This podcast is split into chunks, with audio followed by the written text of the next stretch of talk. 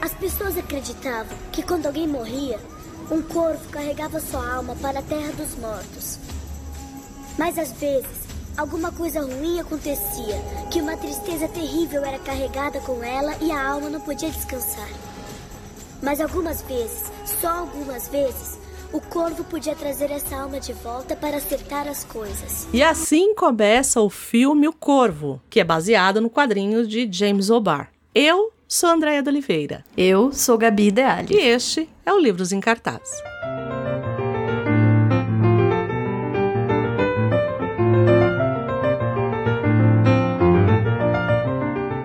Hoje a gente vai se vingar de quem, André? Nossa. De, de quem? Que Sim. lista vamos criar aqui? Ou vamos ficar melancólicas? Ou vamos falar das origens das origens do emo? Aquelas. Origens do emo. Não. Não, não. Perdão. É o Perdão. Não, eu tô, eu tô extrapolando. Vamos, vamos Na verdade, vamos... a gente vai falar de um- uma história que começa com uma tragédia e quase termina com uma tragédia também. Tem uma tragédia também no final. É uma Nossa. maluquice, né? Ele essa Sim. essa obra ela é envolta de tragédias, né? Ela é quase uma maldição, é né? quase uma maldição. A gente- Que coisa, que história maluca, né? Que envolve desde o autor até a própria obra Uhum. e quem acaba por se envolver com essa obra. É, vamos falar de teorias da conspiração. Vamos, porque a gente gosta de uma fofoca. A gente gosta de fofocar. A gente tá falando isso, mas na verdade é só fofoca pura. Não né? é? É, mas não deixa de- haver aí uma série de coincidências, que no fim são apenas coincidências, talvez, é, que envolvem, acho que nossa primeira temática Dark Side, vou dizer assim. Primeira temática gótica. Né? Hum? Esse ano teremos mais. Estamos nessa vibe esse ano. Pra quem ainda não pescou, a gente falou lá no começo, mas a gente repete. A gente vai falar hoje a respeito de O Corvo, de James O'Barr. Essa HQ publicada ali nos anos, no finalzinho, né? Em 1989, finalzinho dos anos 80. E aí a gente sempre tem essa discussão, né? Toda vez a gente começa com essa discussão do ah, eu consigo ler a obra pelo autor? Neste caso específico aqui, a Acho obra se mistura com o autor, Acho que sim. né? Ele mesmo. Você leu, você releu, né, Uhum, André? Eu reli. Eu li. A minha edição foi a da Dark Side. A sua é da Dark Side? Não. A minha edição, ela é uma edição muito, muito antiga. Eu nem lembro de qual que é a editora. Eu tô perguntando porque na minha, na edição da Dark Side, ela tem uma série de textos iniciais Uhum. é, que, é, que são comemorativos. Isso. Então, que- então tem um texto dele mesmo. é, É, eu tenho nessa, nessa minha nessa minha edição aqui, que eu não sei que editora que é, quando veio pra cá, dele mesmo, só tem uma, um prefácio que ele faz para, para, para os, os leitores brasileiros, quando é publicado aqui. Ah, tá. Aqui eu, a da Dark Side, eu não vou lembrar o ano agora, Uhum. porque f- deveria ter deixado inclusive o livro aqui perto. É, mas ele faz um texto comemorativo que, se não me engano, é de 2019. É tipo quando a obra faz 30 anos, alguma Entendi. coisa assim, entendeu? Entendi. Então aí, por exemplo, lá ele vai trazer o que você estava falando agora, sobre esses elementos da vida Uhum, dele uhum. que pra quem já conhece, imagino que esteja até, acho que assim, depende da geração que está nos ouvindo agora, porque quem teve contato com a obra ou com, eu acho que com o filme principalmente, vai estar por dentro até de alguns dos temas que a gente vai trazer Uhum, por aqui, porque de fato virou emblemático, né? Então, Se mas tornou. você sabe que não é todo mundo que sabe que é um quadrinho. É mesmo? É, porque assim, nem o pessoal da minha geração sabia que era um quadrinho. Que- porque o Corvo, né, o, o- a obra original, ela é meio underground, assim.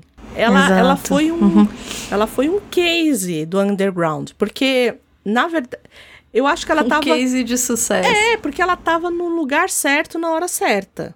Entende? É, ela meio que saía meio como fanzine. A editora que ela foi publicada era uma editora também que era super iniciante, não sabia. Ele, eles estavam meio que tateando, do mesmo jeito que o James é. O'Barr não sabia o que ele estava fazendo direito ali. A editora uhum. também, que saiu pela primeira vez, também não sabia muito bem. Então, quando se viu que fez tanto sucesso como fez, ninguém esperava, por ser mais uhum. underground mesmo, né? E até pelo próprio traço, a gente vê que não é um traço palatável, né? É uma arte mais diferentona, né? Inclusive, eu nem acho a arte lá muito, muito boa. Depois a gente até fala um pouquinho mais a respeito disso. Mas a história tocou muito. Né? E era um uhum. período muito propício para isso. Ele mesmo fala que ele não esperava é, tanto mas sucesso. Esperava. E eu acho que ele caiu nisso duas vezes, né? Isso, né? isso. Ele caiu nessa espécie de surpresa é, tanto com o quadrinho quanto com o filme. É, porque o, quadrinho, o, o filme foi adaptado dois anos depois da publicação do quadrinho. Ah. Então, assim, foi inesperado, fez tanto sucesso, ele falou, ah, vai ser adaptado. Mas aí estourou, uhum. porque, assim, o, o, a bilheteria que fez, ele, ele é aquela coisa do custo-benefício, né? A bilheteria, uhum. a, o custo pequeniníssimo e a bilheteria estourou no mundo todo né? Você assistiu, André, na época? Porque eu me lembro do Corvo, do filme. É. Eu assisti na década de 90 já, quando foi pra TV. É, eu também, Porque, acho que eu também. É, eu não fui ao cinema, nada disso. E eu, e a, eu vi primeiro o filme. Eu, eu tinha muito medo do filme. É, eu não. era criança, então, né? Então, porque o que, que aconteceu? É, além desse filme, saiu mais três filmes. E teve e teve a série. É, e eu já me confundo, talvez. Então, e aí o que, que acontece também, né? A história, né, em si, e, e até a forma como é feita, ela é extremamente. Por que, que ela falou tanto, né? E talvez por isso eu tenha gostado tanto, né? Na época que eu assisti e tal porque ela era feita para um público jovem ali, uhum. né? Então, é, então, assim... a minha pergunta era meio isso, é... porque a obra, eu acho que tanto o quadrinho quanto o filme tem essa conexão direta, absoluta, com essa adolescência rebelde, vamos dizer é, assim. Então, mas né? não é né? nem a adolescência rebelde, é a adolescência da década de 90, no caso do filme. Isso, eu Porque acho você que sim vai também. ter na trilha sonora é, você vai uhum. ter Stones Temple Pilots na, na trilha uhum. sonora. Então, você, é, é, e pra mim, imagina. É todo, né? Você entendeu? É o, os anos no, é o suco dos anos 90. É, né? a gente falou de suco dos anos 90 naquele programa sobre Dickens. Mas esse é o suco bom dos anos 90 né? Ah, sim, eu diria. É. Isso, concordo. Né? Uhum. Porque tem tudo isso, é tudo meio misturado. Você tem um cara. Imagina, porque assim, a própria personagem principal que faz, que é o Corvo, que é o Eric, é, ele é um, ele é um, um roqueiro. Tipo, ele é um, um, um ele tem toda a, a, a, a, estampa de um vocalista de banda de rock. Tipo, Nossa, sim. Né? Então, Me assim, faz muito lembrar da minha época então, de menina. Imagina. Porque, então, assim, porque no assim, caso é ainda, é... tipo, que e aí você, no caso do quadrinho, eu já li mais velha, mas mesmo assim, é, você tem Joy Division, você tem é, The Cure, você tem, uhum. assim, que é, falam diretamente com o meu coração.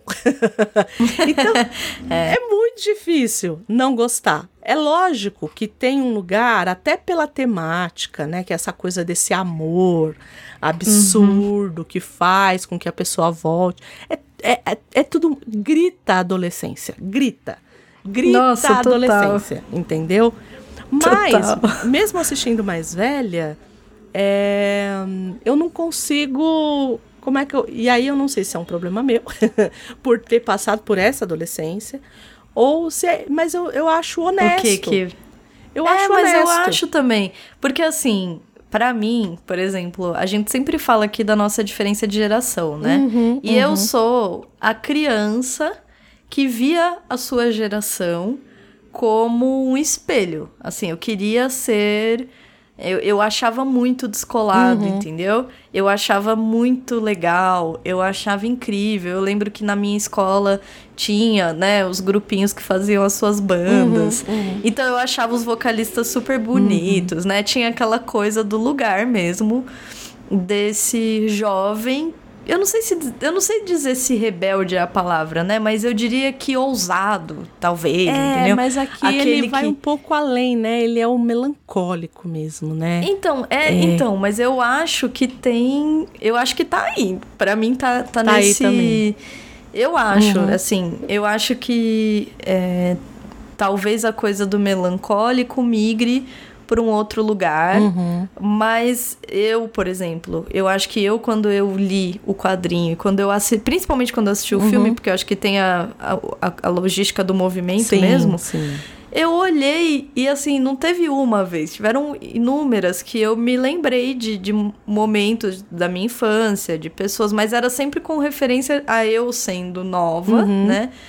Nova, tipo, sei lá, 10 anos de idade, entendeu? Uhum. E vendo aqueles meninos, sei lá, se, eh, se formando no ensino médio, É, entendeu? geração. E eu pensando, nossa, uau, como eles são descolados, como eles são ousados e bonitos e mais velhos e vão ganhar o mundo. E eu ficava tipo, uau, entendeu?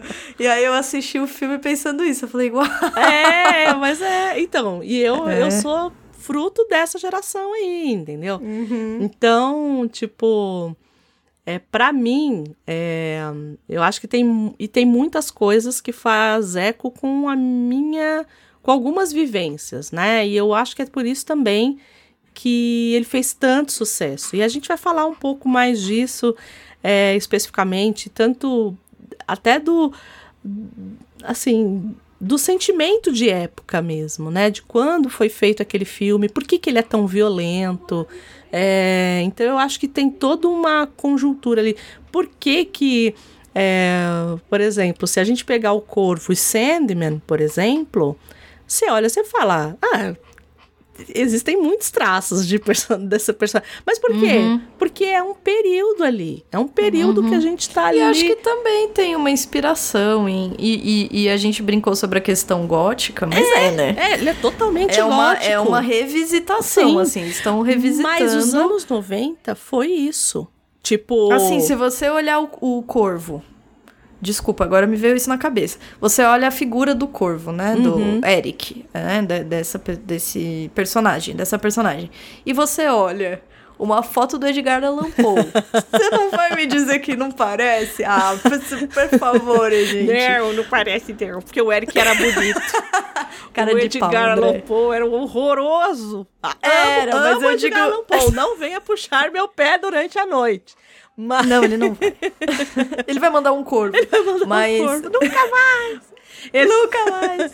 ele vai mandar Hum. um corpo.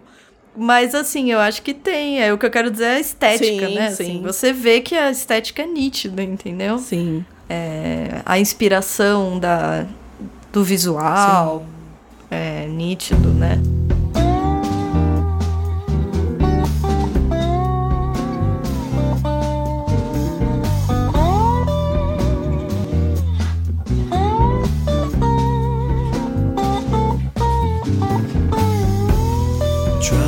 Mas vamos então dar uma, uma vasculhada na vida desse moço que não foi fácil, né? Pra Ele- variar. É, não foi. Mas assim, no caso dele, é muita desgraça pra uma pessoa só, né? é, Assim. não, eu digo pra variar por conta da obra. Ah, sim, também. Né? Não que aqui também a gente traga histórias muito felizes. muito felizes, mas- muito felizes, né? Acho que o único mais feliz assim, a gente detonou o cara foi o cara do 007, né? Não pode ser feliz, tá proibido, Não gente. não, mas Tem uma vida. você Ai, pode- nada de manhã. Você lembra disso? Nada de manhã e vai escrever. Ah, quem que faz isso? A gente é Muito revoltada. Quem que faz isso? É mentira. Ninguém acorda e vai nadar. Ai, demais. Não pode ser feliz. Não gente. pode. No caso do James O'Barr, é um. Assim, ah, eu sou infeliz. Não, meu amigo, você está na merda. Assim, é, é um, é um passo Nossa. muito pra baixo. Porque, É, assim, Felizes somos nós. o, o James O'Barr, ele é nascido em 1960. É o que dizem. Por quê? Isso. Porque a, a vida desse cara já começa muito louca, assim. Porque Ele tinha uma mãe que era viciada, ela era, ela era adicta, é, passou por muitos hospitais psiquiátricos, é, é, muitos presídios, então a coisa da droga ali, possivelmente prostituição, era bastante recorrente. E ele foi encontrado com essa mulher que deu a luz para ele e perguntaram, né? Os agentes sociais perguntaram assim: quando que nasceu essa criança? Ela ah, entre o Natal e o Ano Novo. Ela não sabia, não tinha dado nome para criança, nada. Uhum. E ele tinha um meio irmão, né? E o, ambos foram é, para é, pro orfanato e tal. E ele ficou muito tempo para ser adotado, porque o irmão tinha tuberculose. E aí só que só iam adotar se fosse adotar os dois, porque eram irmãos, né? Até que parece que o irmão faleceu e aí ele acabou conseguindo ser adotado, né? O pai dele era motorista de ônibus e a mãe trabalhava num restaurante, né? Uhum. E como eles não tinham com, com quem deixá-lo, né? Não podiam pagar babá, nada disso. A mãe pegava, dava dinheiro para ele e ele ficava o dia inteiro lá é, assistindo a filmes e tudo mais é, para passar o tempo até que a mãe voltasse para casa. Você sabe que o sistema de adoção nos Estados Unidos é super complexo, sim, né? Sim, sim. Tem todo aquela, Porque... aquele lance de você ganhar uma grana. Isso, então, tem o lance do dinheiro, tem o lance de que eles fazem, se não me engano, um período de experimentação uhum. entre a família. Uhum. Ah, e aí você tem uma série de, de problemas, porque eles se adaptam às vezes à família, a família devolve. Então é bem é. cruel nesse sentido, né? Não sei se aconteceu com ele, eu imagino que talvez, né? Talvez, é, é bem é. provável, assim. Mas ele, esses pais adotivos dele, ele fala com muito carinho deles, né? Que bom. Então ele diz que eram pessoas muito boas e tal. Só que quando ele vai ficando adolescente, ele começa a desenhar. Uhum. Só que assim, uma família de pessoas mais humildes. E fala, ó, isso daí não vai dar futuro para ninguém, não. Do tipo, você tem que trabalhar, né? Não é. Isso daí não é trabalho e tal. Chegando ao ponto dele, não, dele ser proibido de desenhar dentro de casa, assim. Não queriam Nossa, que ele. Per... Né? E aí ele ia para bibliotecas para desenhar. Aí depois, né, nisso, ele foi conhecendo gente, aí foi indo em convenções de quadrinhos. E um dia ele ele foi lá com a pastinha dele. A gente já falou disso aqui uma vez, quando a gente falou do, do uhum. George Pérez, né? Que uhum. o George uhum. Pérez chegou com a pastinha e entregou pro é, Neil Adams. E o Neil Adams pegou e falou assim: É, você não serve para isso, não. Pode. É. Vai embora. Essa vida ingrata, né? né de quem Do tem tipo... que ser. Não, mas ele foi o cara. Ele, e, e dizem que o Neil Adams. É, chegou a dar para pessoas assim 50 dólares, fala assim, ó, te dou 50 dólares para você nunca mais fazer isso da sua vida, porque você não tem talento. E o David Crockett, que todo mundo adora do X-Men, né, co-criador da hum. Tempestade do Noturno, ele chegou lá para mostrar os trabalhos para ele e ele falou assim: Ó, você não tem talento, não, você tá perdendo o seu tempo e o meu. Tipo, vai fazer outra coisa da sua vida. Vai, o que, que seu pai faz? Ah, meu pai é motorista de ônibus, então vai ser motorista de ônibus, né? E cruel, muito hein? cruel. Mas aí é, isso fez com que ele fosse pro, pro lado mais underground, né? que era muito comum, né? Assim, se a gente pegar a coisa do fanzine mesmo, ela vai pegar bastante ali nos anos 80, né? Então tem muito fanzine de heavy metal, tem muito fanzine punk, né? Uhum. Então é bem nesse período que ele tá ali e ele é, acaba conhecendo um artista é, chamado Van Baudet, que é muito assim aclamado na cena. Aqui no Brasil, uhum. ele foi publicado só na Heavy Metal, né, na uhum. número 15. É, Heavy Metal, que é uma, era uma revista maravilhosa, assim, tem, tem a animação também, que é muito boa. É, essa é um, assim, mas é é bem lisérgica, assim, sabe? É maravilhosa, uhum. enfim. Falou que foi ele que acabou ensinando para ele muitas coisas, técnicas e tudo mais. E aí é, ele publica pela primeira vez, num fanzine também, ele publica uma ficção científica, chamava O Incidente no Planetoide número é, é, no Planetoide 7, né? Uhum. É, né, enfim. E aí ele acaba conhecendo uma moça chamada Beckerly. Nesse texto do da, da Dark Side, Uhum. ele fala que o carro tava com os doc... o carro dele, no é caso. isso. Tava com os documentos vencidos, Era um alguma negócio coisa assim. Aí ele meio que liga, eles são namorados, né? Ele liga pra dizer, tipo, ah, isso, é- eu não sei, mas tipo, ele não dá detalhes, né? Mas é uma coisa meio assim, tipo, ah, então vem me. Vamos com o seu carro, Uhum. sei lá, né? Vem me buscar, tipo, essas coisas assim. E aí no trajeto ela acaba sofrendo um acidente, né? O motorista bêbado bate no carro dela e ela morre. Eles estavam noivos, né? Uhum. E hum, ele tem que lidar com a culpa, né? Uhum. A partir daí, a vida dele dá uma pirueta de novo, né? Então você imagina, um, um menino que. E aí a gente tem que montar mesmo esse quebra-cabeça, né? É uma pessoa que não. que, assim, ah, foi morar em lar adotivo, é, tá começando a pensar em construir uma família. E aí tem uma tragédia dessas, né? Com 18 Uhum. anos. É, é muito é muito cruel. pra lidar, né? É, Uhum. é muito pra você conseguir é, tratar disso, né? E aí ele diz que ele entra num seminário ali do, da, da cidade, que ele nem era muito religioso, mas era uma coisa assim pra dar um conforto pra ele. E aí Uhum. logo depois ele é, acaba se juntando ao corpo de fuzileiros navais, né? Uhum. Em seguida, Logo assim, em né? seguida. Enfim, ele se junta e aí os fuzileiros descobrem que ele desenha. Né, acabam descobrindo que ele desenha e tem uns manuais lá da Segunda Guerra que tinha muita coisa, muita coisa racista, muita coisa e aí pedem para ele fazer tanto o redesign disso quanto ilustrar. Então ele acaba fazendo esse trabalho. Em paralelo a isso, ele começa o, o seminal Uhum. ali do Corvo, né? Que acaba sendo para ele uma válvula de escape. Ele diz muitas vezes que tinha muito ódio, né? No que ele dizia, no que ele fazia e tudo mais. E eu acho que vem daí o espanto dele de ter feito tanto sucesso e das pessoas terem lido e terem entendido. É, porque eu acho que, na verdade, aquilo ali, por mais que ele tenha publicado e tudo mais, eu acho que era mais para sanar uma necessidade dele ali do momento, de eu preciso, eu preciso me livrar disso. Eu preciso me livrar desse sentimento, desse ódio todo que eu tô sentindo. Que foi quase terapêutico, vai. É, eu acho que sim. Tanto que nesse período, né, ele vai para Berlim. Ele tá em Berlim. Uhum. E aí ele diz, né, que ele começa a viajar ali pela Europa, principalmente Reino Unido e tal. E é nesse momento que ele começa a conhecer as bandas inglesas ali, o Sister of Mercy, The Cure.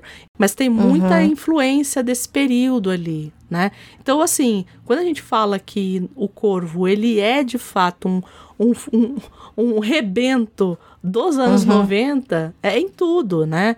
Eu acho que é tanto nessa é, nessa ambientação que a gente vai falar um pouco, mas também nessa em toda essa, essa efervescência cultural jovem ali da época, né? Acho que é por isso que é, teve tanto eco em, em tanta gente, né? E além, né? E aí ele começa a escrever o Corvo, mas ele diz que além da tragédia, né, dessa tragédia pessoal dele, ele também ele lê uma matéria de jornal, tanto que durante muito tempo ele só diz que ele leu, que ele criou a história baseada nessa notícia de jornal. Muito tempo depois é que ele, foi, é que ele vai falar que foi um, um, um movimento ali de, é, de colocar para fora o que ele estava sentindo.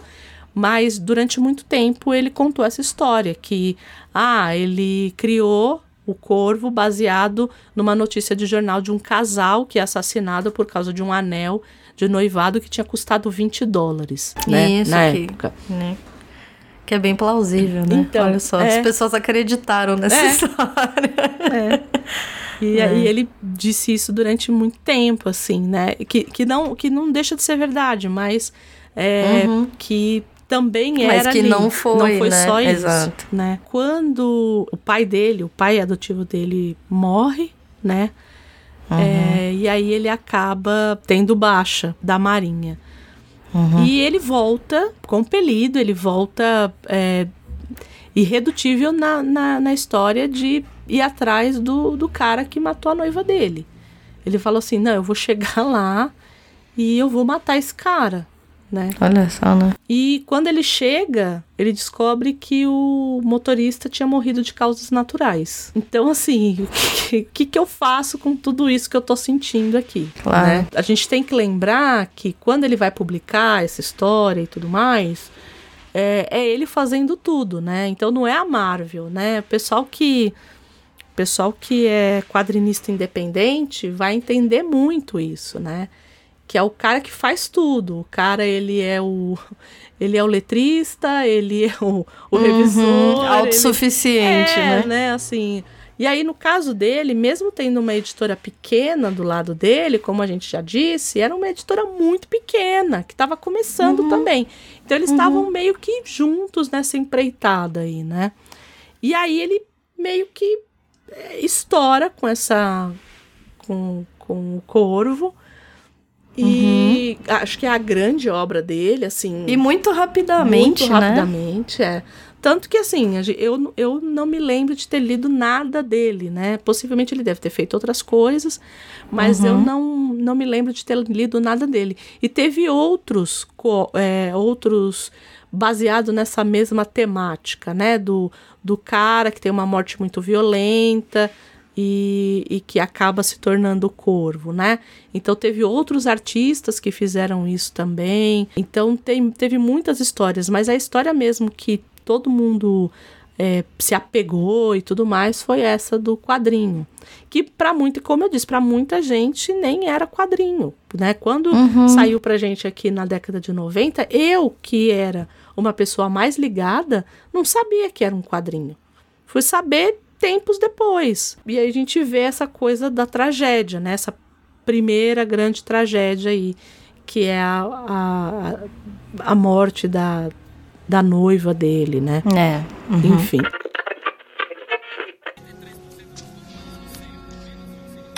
Eu não sei o que sou. Eu preciso que me diga o que houve com a gente. Bem, você voou da janela do sexto andar e. Ela. Foi espancada e estuprada. Morreu no hospital. Ei, você perguntou. Olha, leia o arquivo, cara. Shelley Webster ficou 30 horas na UTI. O corpo dela finalmente desistiu. Eu vi, cara.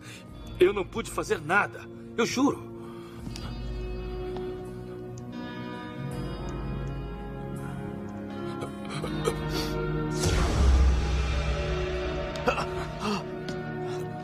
Não me toque!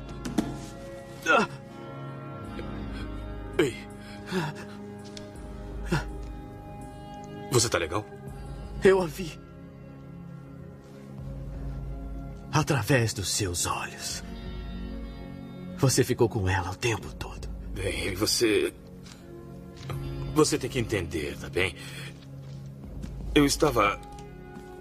Eu estava esperando que ela vivesse, que. Que ela me desse alguma coisa para poder trabalhar. É. Que troca. Por que não fez nada sobre o caso? Você acha que alguém, mesmo os que assinaram a petição, conseguiriam falar depois do que houve com vocês? Eu fiz muitas perguntas e. Quase fui preso por meter o nariz onde não fui chamado. É sua esposa? É, bem, não é mais. Nós estamos nos divorciando. Engraçado. Pequenas coisas valiam muito para Shelley. Eu achava que elas eram triviais. Acredite, nada é trivial.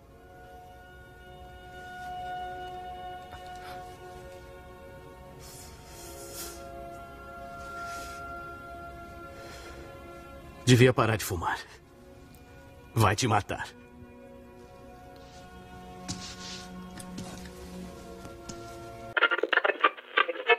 Eu acho que aqui a gente pode pensar, porque é uma obra tão recortada, Uhum. tão específica, vira essa febre, Uhum. né? É, acho que ao mesmo tempo que ela tem essa característica biográfica, ela diz, ela toca, né?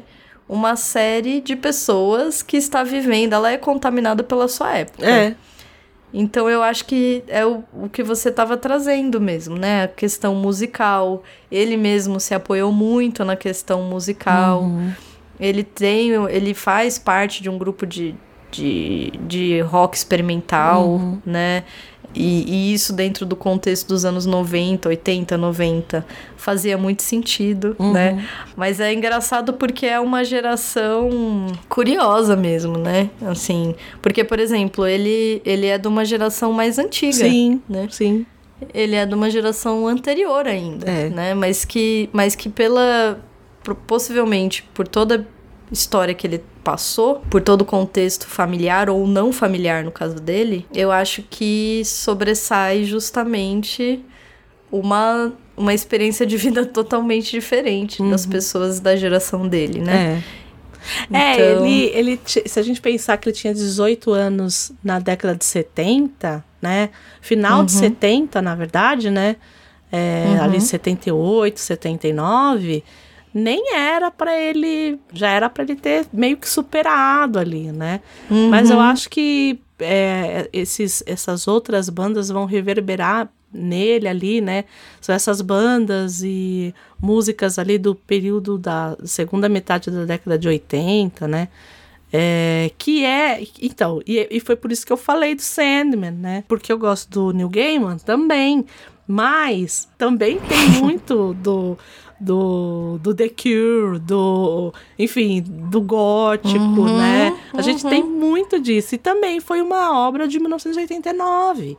Né? O Sandman também saiu em 89. Então, é, é exatamente isso. Se você olhar a, a, até a, a, a personagem em si, né? O corvo, né? O Eric já como corvo, com aquela pintura no rosto, toda, toda aquela aquela estampa, né? Como eu disse antes dele, é muito. Não é o, não é o Sandman do, do Neil Gaiman, né? Não é o. Mas é o. o- é o gótico, é o gótico, triste, chateado, entendeu? É, é isso, é, é melancólico. Então vai muito nesse lugar, não tem muito. E eu acho que é um, é um reto... uma, uma retomada do gótico. É muito interessante notar do o quanto essa geração ou essas décadas é, trouxeram de volta o gótico. E aí a gente vai pensar, né? Ah, o Corvo, do nosso amigo Edgar Allan Poe, né? Segunda Uhum. vez. Espero que se falar a terceira vez ele não apareça aqui. Pode ficar aí, Pode pô, ficar tá aí, tudo tá bem. Tudo bem, a gente tá falando bem de A você. gente não a gente faz te ama. questão, tá tudo ok. Mas é muito curioso, né? Porque aqui no Brasil tudo é corvo, né? Então, é, o corvo do Paul, assim como o corvo do James O'Barr, é, a gente traduz como corvo. Mas o corvo do Paul não é corvo, é The Raven. E o corvo do James O'Barr é The Crow. E aí você fala, poxa, mas tem diferença? Porque aqui no Brasil, corvo, corvo a gente não tem. A gente tem gralha. Corvo, a gente que é, cor, que é corvídeo, mas não é corvo, né? A gente tem gralha aqui no Brasil. Mas corvo, corvo mesmo, como tem na América do Norte, é, O corvo, né? né? Não, não tem, assim, né? Daquela compleição ali. E aí eu fiquei nessa, falei, ué, mas então, o que- por que que ele não... Porque ele podia simplesmente ter dado o nome The Raven, até para fazer espelho com o Paul, né? E, e o Paul não é citado, né? No, Não. no- no- na obra. O Paul não é citado em nenhum momento. E eu fiquei com aquilo na cabeça. Falei, não, por quê? Né? E aí eu fui atrás, porque eu sou essa pessoa. André é Eu essa pessoa. essa pessoa. quem ainda não percebeu, André é essa pessoa. Vou, viu, pessoal? Eu fui Tô contando. olhar qual que eram as diferenças entre o corvo, o crow, e o corvo raven, né? Uhum. Então eu vou colocar assim, o corvo do James O'Barr e o corvo do Paul, tá? Pra gente ter uma ideia. E aí a primeira coisa que me saltou os olhos, assim, que eu acho que foi por isso a escolha do James O'Barr, que o Crow, que é, o, o, que é esse corvo dele ali, além dele viver menos, além dele, ser, dele ter um tamanho menor, né? Ele, é, ele ter o tamanho de um pombo, além da, do bico dele ser diferente, é, além de tudo isso, ele é ele é socialmente mais audacioso do que o do Paul. O que, que quer dizer com isso? Que ele enfrenta ser humano. Entendeu? Ele vai para cima. Ele vai para cima do ser humano, entendeu? Ele é mais, ele pode viver próximo, tanto que ele vive em área urbana, ele pode ser visto em área urbana. Uhum. E aí eu falei: "Ah, pronto, né? Como é que você vai colocar um Raven na cidade de Detroit, naquela ruína, né? Claro. Então uhum. falei, ah, então possivelmente foi essa jogada que ele deu aqui, né? Uhum. Porque o Raven do Paul, ele é maior, ele é grande, né? Ele tem quase o tamanho de um falcão, o, o corvo, o Raven. E ele, ele é, é atraído por carniça, né? Então, de gado uhum. e tudo mais. E normalmente ele vive em áreas mais remotas, né? Então, o nome, porque ia ser muito fácil, né? Ah, vamos fazer um espelho aqui com o The Raven e vamos embora. E não foi a escolha que ele fez. E isso me pegou, porque eu falei, bom, o cara é tão o cara é tão pretensioso de colocar o corvo, né? Né? Por que, que ele não colocou, então, o mesmo, o mesmo título do Paul? E aí eu falei, bom, acho que é uma explicação. Ele não diz isso em nenhum lugar, mas possivelmente é uma explicação que a gente possa pensar em dar aqui. Sim, né? e talvez para eles, é, porque pra gente, como não tem esse tipo de animal aqui, né, ou tão frequente, porque existem lugares que, é, que são tão frequentes quanto, sei lá, pombos, uhum, entendeu? Uhum. Que a gente não tem essa. essa. como dizer? essa nuance é. da diferença entre um e outro, entendeu? Mas que, mas que na obra não deixa de ser é, talvez irônico, uhum, uhum. né? De que quando a gente aqui vai até falar um pouco sobre a obra do Paul, quando você lê, que na verdade é um poema praticamente, é um poema, é um poema. você fala, gente, tá aqui, entendeu?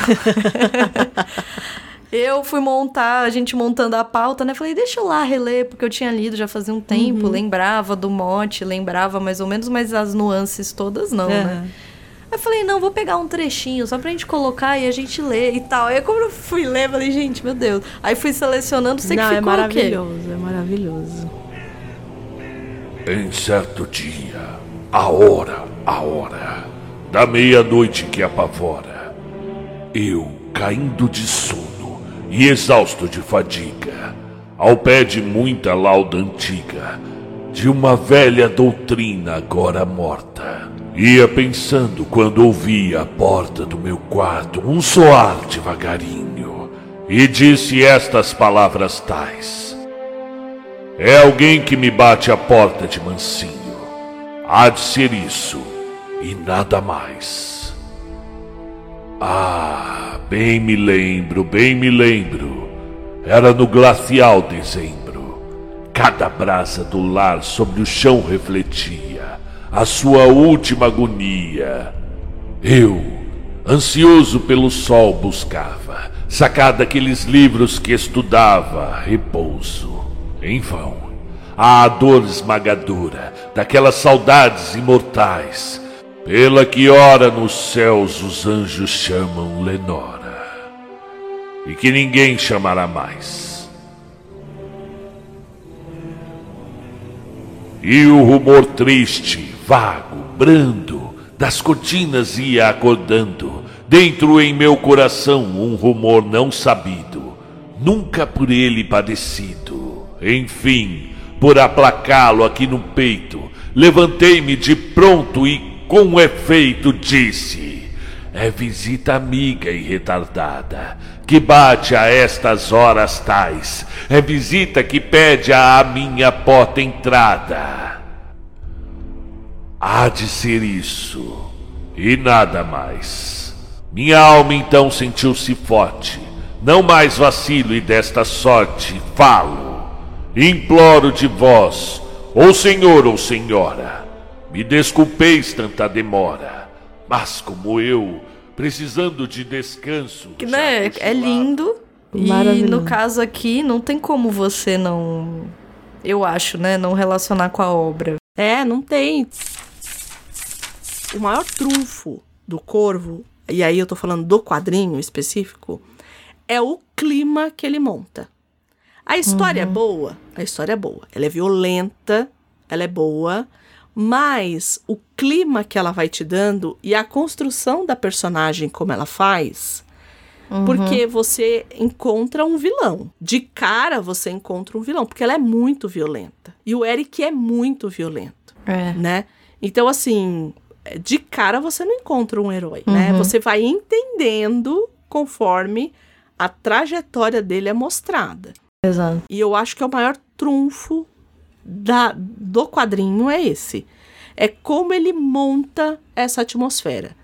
E não tem como ele não montar essa atmosfera sem o corvo do Paul. Assim como na obra do James O'Barr, eu acho que você também vai devagar, uhum, uhum. entendendo do que ele está falando. É isso, é isso. Não é? Você começa de uma forma o poema e conforme ele vai construindo o poema, você vai falando, hum, ele tá falando disso. Ah, é, o narrador aqui é uma pessoa assim assada, entendeu?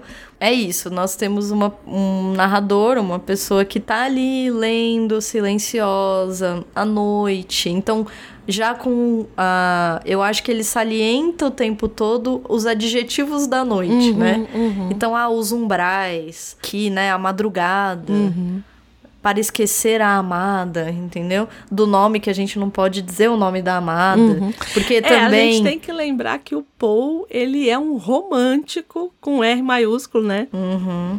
Ele é Acho que tem isso, o né? autor romântico é, americano. Uhum. Então. Todas essas coisas da noite, do noturno, do a lua, é, vai estar tá aqui né? Uhum. Em alguma medida vai estar tá aqui. É bem interessante eu tô falando disso porque você falou sobre a importância, uhum, por exemplo, no uhum. corvo de se montar essa atmosfera. Isso, isso. Então existe também aqui no Paul a, o foco em montar essa atmosfera. Ele tá o tempo todo num lugar que se você lê, você tá o tempo todo parecendo que você tá vendo aquela Como é que eu lembro? Você, você lembra que em toda festa, toda festinha tinha aquela aquela nuvem de, de, de gelo seco. Sim, sim, sim, sim. Parece que você tá o tempo todo no gelo seco, entendeu? Tá vindo aquela aquela coisa do gelo seco, né? E aí ele vai dizer: "E a única palavra dita foi um nome cheio de ais. Eu o disse, o nome dela, e o eco disse aos meus ais.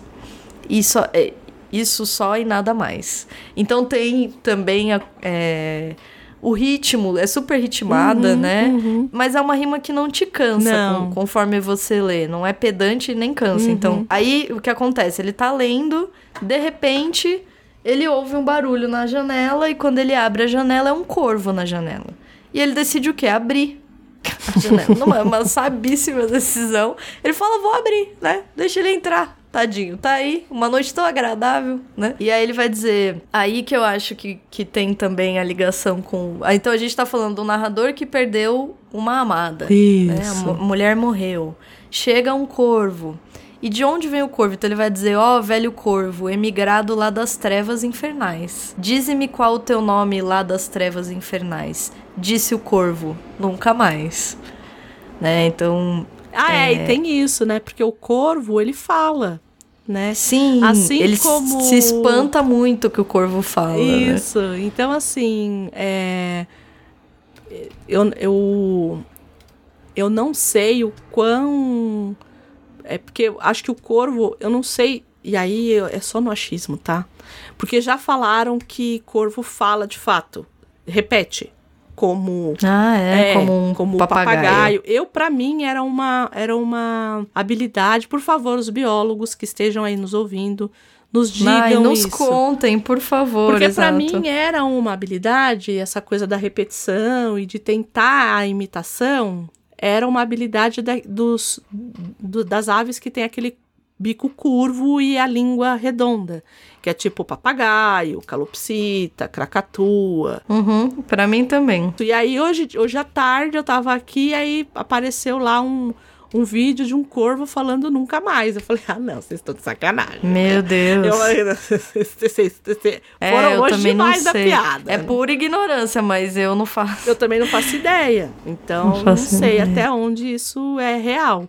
E, e pode, né? Se for o caso aqui, dependendo com quem ele, ele esse corvo Uhum. conviveu, ele pode falar nunca mais. E, pra, e o corvo só tá repetindo o que foi dito de alguém, né? É, aquele, enfim, Aqui pode- pode- poderia ser, né? Enfim, e aí ele começa a conversar com esse corvo e a gente começa a desconfiar que ele pode até estar delirando, ele mesmo Sim. desconfia do que ele tá dizendo, né?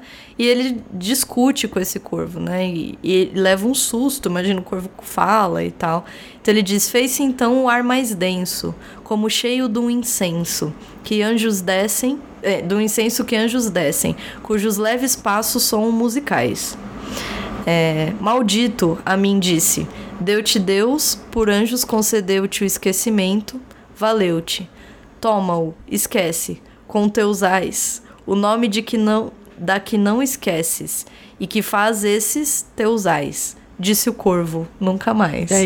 E aí ele vai entrar numa série de parágrafos, né? De, de estrofes. É, em que ele finaliza com o verso do Nunca Mais. E ele começa ou a falar com o corvo, ou a achar que o corvo tá conversando com ele. E ele um pouco, acho que xinga, Ele né? vai é delirando esbraveja, e- ele vai delirando. E ele com- vai dando pra esse corvo essa aura de sobrenatural, né? Então, por exemplo, Isso. quer ver, ó, no É próximo, lindo. ó, Ah. profeta, disse eu, profeta, o demônio ou ave preta, fosse diabo ou tempestade quem te trouxe aos meus umbrais. A este luto e a este degredo, a esta noite que es- e este segredo, e esta casa de ânsia e medo, Dize a esta alma a quem a traz. Se há um bálsamo longínquo para esta alma a quem a traz, disse o corvo, nunca mais. Nunca mais. Então aqui você. Ou ele é um profeta. Olha como oscila, né? É. Um profeta que a gente pensa como alguém que vai trazer aí as boas novas, né? É. Então, ou, ou ele é um profeta ou é um demônio. Assim, É. a gente só sai do profeta pro demônio. Ou uma ave preta, né? E aí, Então, assim, e- você e não ele sabe- continua xingando, ó. Que Diabo esse também. grito nos aparte, ave ou diabo, eu disse. Parte. Torna a noite e a tempestade. Torna as, as trevas infernais. Não deixes pena que ateste a mentira que disseste. Minha solidão não re- é, minha solidão me reste. Uhum. Tira-te de meus umbrais. Tira o vulto de meu peito e a sombra de meus umbrais. Disse o corvo, nunca mais. Nunca mais. É, eu acho que esse corvo ele também serve como uma memória de que de fato aquela mulher morreu, não? E é essa coisa, que é basicamente, é, quando a gente for falar do quadrinho, né? Acontece porque ele fala o tempo inteiro pro Eric, né? O Uhum. Isso. corvo no filme não fala. Mas É. o corvo no quadrinho fala. E aí, Uhum. o- ele fala, toda vez o Eric tá lá vendo cenas idílicas e acontece uma desgraça durante a cena que ele tá imaginando. E o corvo o tempo inteiro fala: não olha, Uhum. não olha. Por quê? Porque você não vai ter aquilo nunca mais. É. Então, querendo ou não, sendo Crawl ou Raven, vai ter o, o espelho aqui, não tem muito jeito, né? Por isso o profeta, né? Porque é quem comunica, eu acho, né? O profeta é aquele que te traz uma mensagem, Sim, sim. né? Então aqui a mensagem é nunca mais, né? Eu nunca mais. Lá a mensagem é não olhe, Não olhe, né? Então, e ao mesmo tempo ele não diz mais do que isso, né? Na, e na história, né? Aqui no caso do Paul, Paul ele tem uma uma particularidade, né, que a gente nunca sabe se é um delírio ou se é um é, ou se é só uma forma da pessoa ser muito má. então, por exemplo, no Gato Preto, a gente não sabe se o que ele estava querendo era transformar um se, se o gato preto que volta dos mortos é de fato o mesmo gato ou se a gente só tá vendo um problema de violência doméstica. Então o Paul, ele tem muito isso. Ele coloca às vezes esse essa crueldade ou esse sobrenatural é, nesse lugar, né, do, do, do delírio mesmo, né? É, que eu acho que é mais ou menos o que vai acontecer aqui no caso do corvo. No caso do, do corvo do quadrinho, ele vai seguir muito essa coisa. Enfim, como a gente disse, no hemisfério norte é uma ave muito comum. Então, ela vai aparecer em muitas mitologias, né? Então, ela aparece em mitologia nórdica, né? Os olhos de Odin, né? É, é, o- os corvos de Odin, né? então, ela vai aparecer ali. Ela vai aparecer. Ela sempre é um emissário da morte, né? Então tem isso também de ser um mensageiro. Na Grécia era um mensageiro dos deuses e é, no hinduísmo é um mensageiro da morte. Então tem muito essa essa ligação e aí talvez por conta da pelagem, né? Enfim, de ser e de ser essa ave imponente, né? E por ser muito comum, né? É, talvez ela venha com essas com todas essas particularidades, né? E ser uma ave muito inteligente também. Era isso que eu ia falar. Eu acho que a própria característica, até física, assim, é uma Isso. ave que, que parece curiosa. É uma ave que é toda preta, né? Toda escura. Ela come do que ela se alimenta? Ela se alimenta de carniça, entendeu? Eu acho que isso também é muito forte. Então, ela tem um piado muito específico também.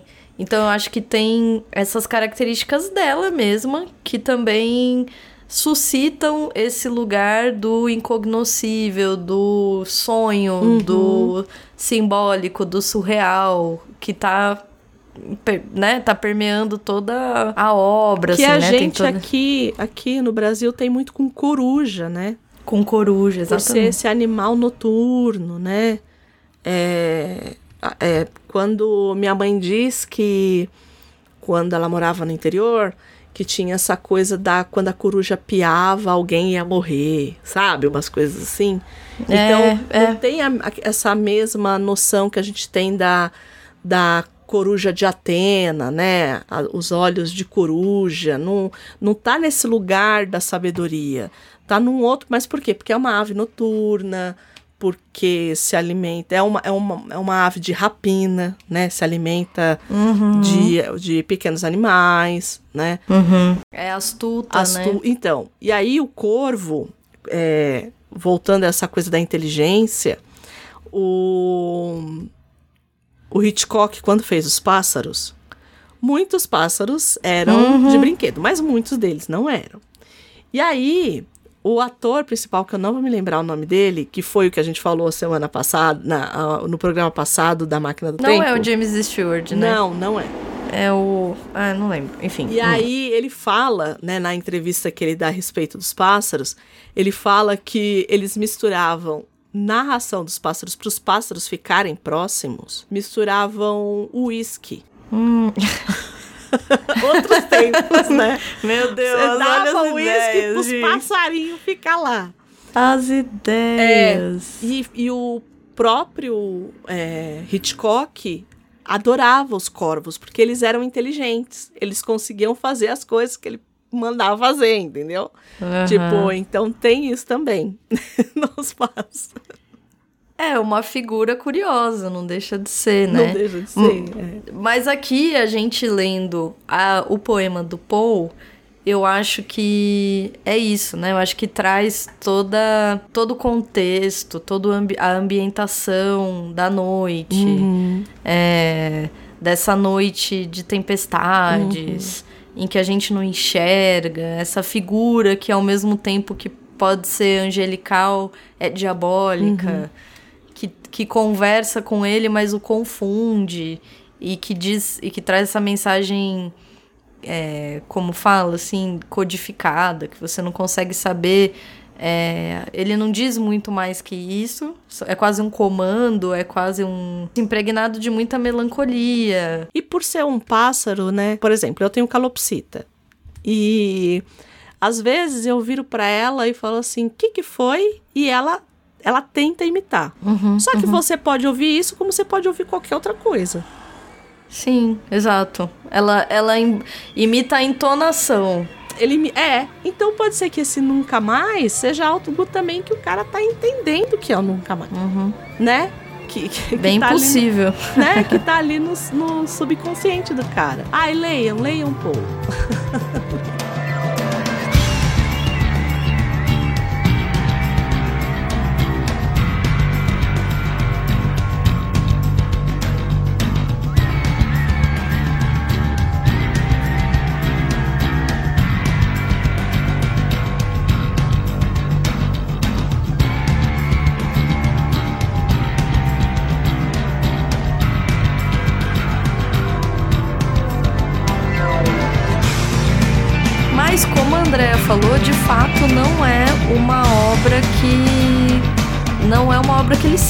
Não. Você passa o quadrinho inteiro lendo é, e ele não traz. Textualmente não tem, porque ele coloca ali, durante a obra, a gente vai ver é, citações diretas. Uhum, Então ele coloca, se não me engano, são dois poemas do Rimbaud.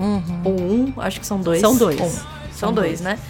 E dois do Baudelaire. Uhum. É nítido que ele tem as referências dele, entendeu? Ele tá colocando, pra mim ali, ele tá colocando as referências dele. E eu já falei que é uma publicação under- underground. Então ele segue muito essa coisa do fanzine, de fato. Que você vai, você coloca ali a história e aqui tem um- uma poesia. Ele escreve poesia também. Tem poesia dele aqui, escrita. Né? Ele, ele não nomeia, Uhum, né? As que não estão uhum. assinadas são dele, né? São dele. São exato. dele. O próprio texto do Corvo, depois a gente vai falar um pouco, quando ele tá falando com os, os as pessoas que ele vai matar ali e tal. Isso, sim. O próprio texto que sai da boca dele é um texto mais rebuscado, mais, enfim, né?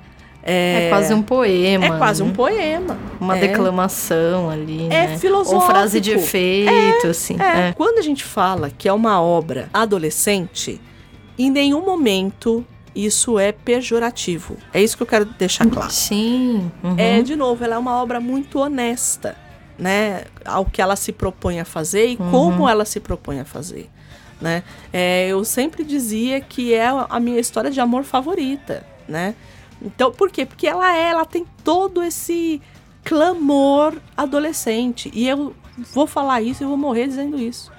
Por que que todas as, de todas as escolas é, literárias, a gente lembra do romantismo. Não é à toa, porque aquilo ecoa na gente, de fato. Porque é a escola adolescente. é a escola mais adolescente que existe. Por isso que ecoa tanto, por isso que a gente lembra, por isso que a gente gosta de estudar, né? Né? Pra- Uhum. Até quem não gosta de literatura lembra das aulas de romantismo. Porque, Uhum. querendo ou não, tem uma identificação ali, né? E eu acho que é Claro. o que acontece aqui. Não, a gente nunca perde Uhum. por tentar explorar um pouquinho, pelo menos, do, que tá ali, entendeu? Uhum. Acho que é sempre legal e acho que a gente sempre acaba achando alguma alguma outra, uma obra vai te ligar a outra, que vai te ligar a outra, que vai te Isso. ligar a outra, entendeu? É bem é um caminho sem sem fim. Sem volta. É um caminho. E sem volta, também sem acho. é Um caminho volta. sem volta. Eu sei porque eu sou essa pessoa. Eu sei que você é.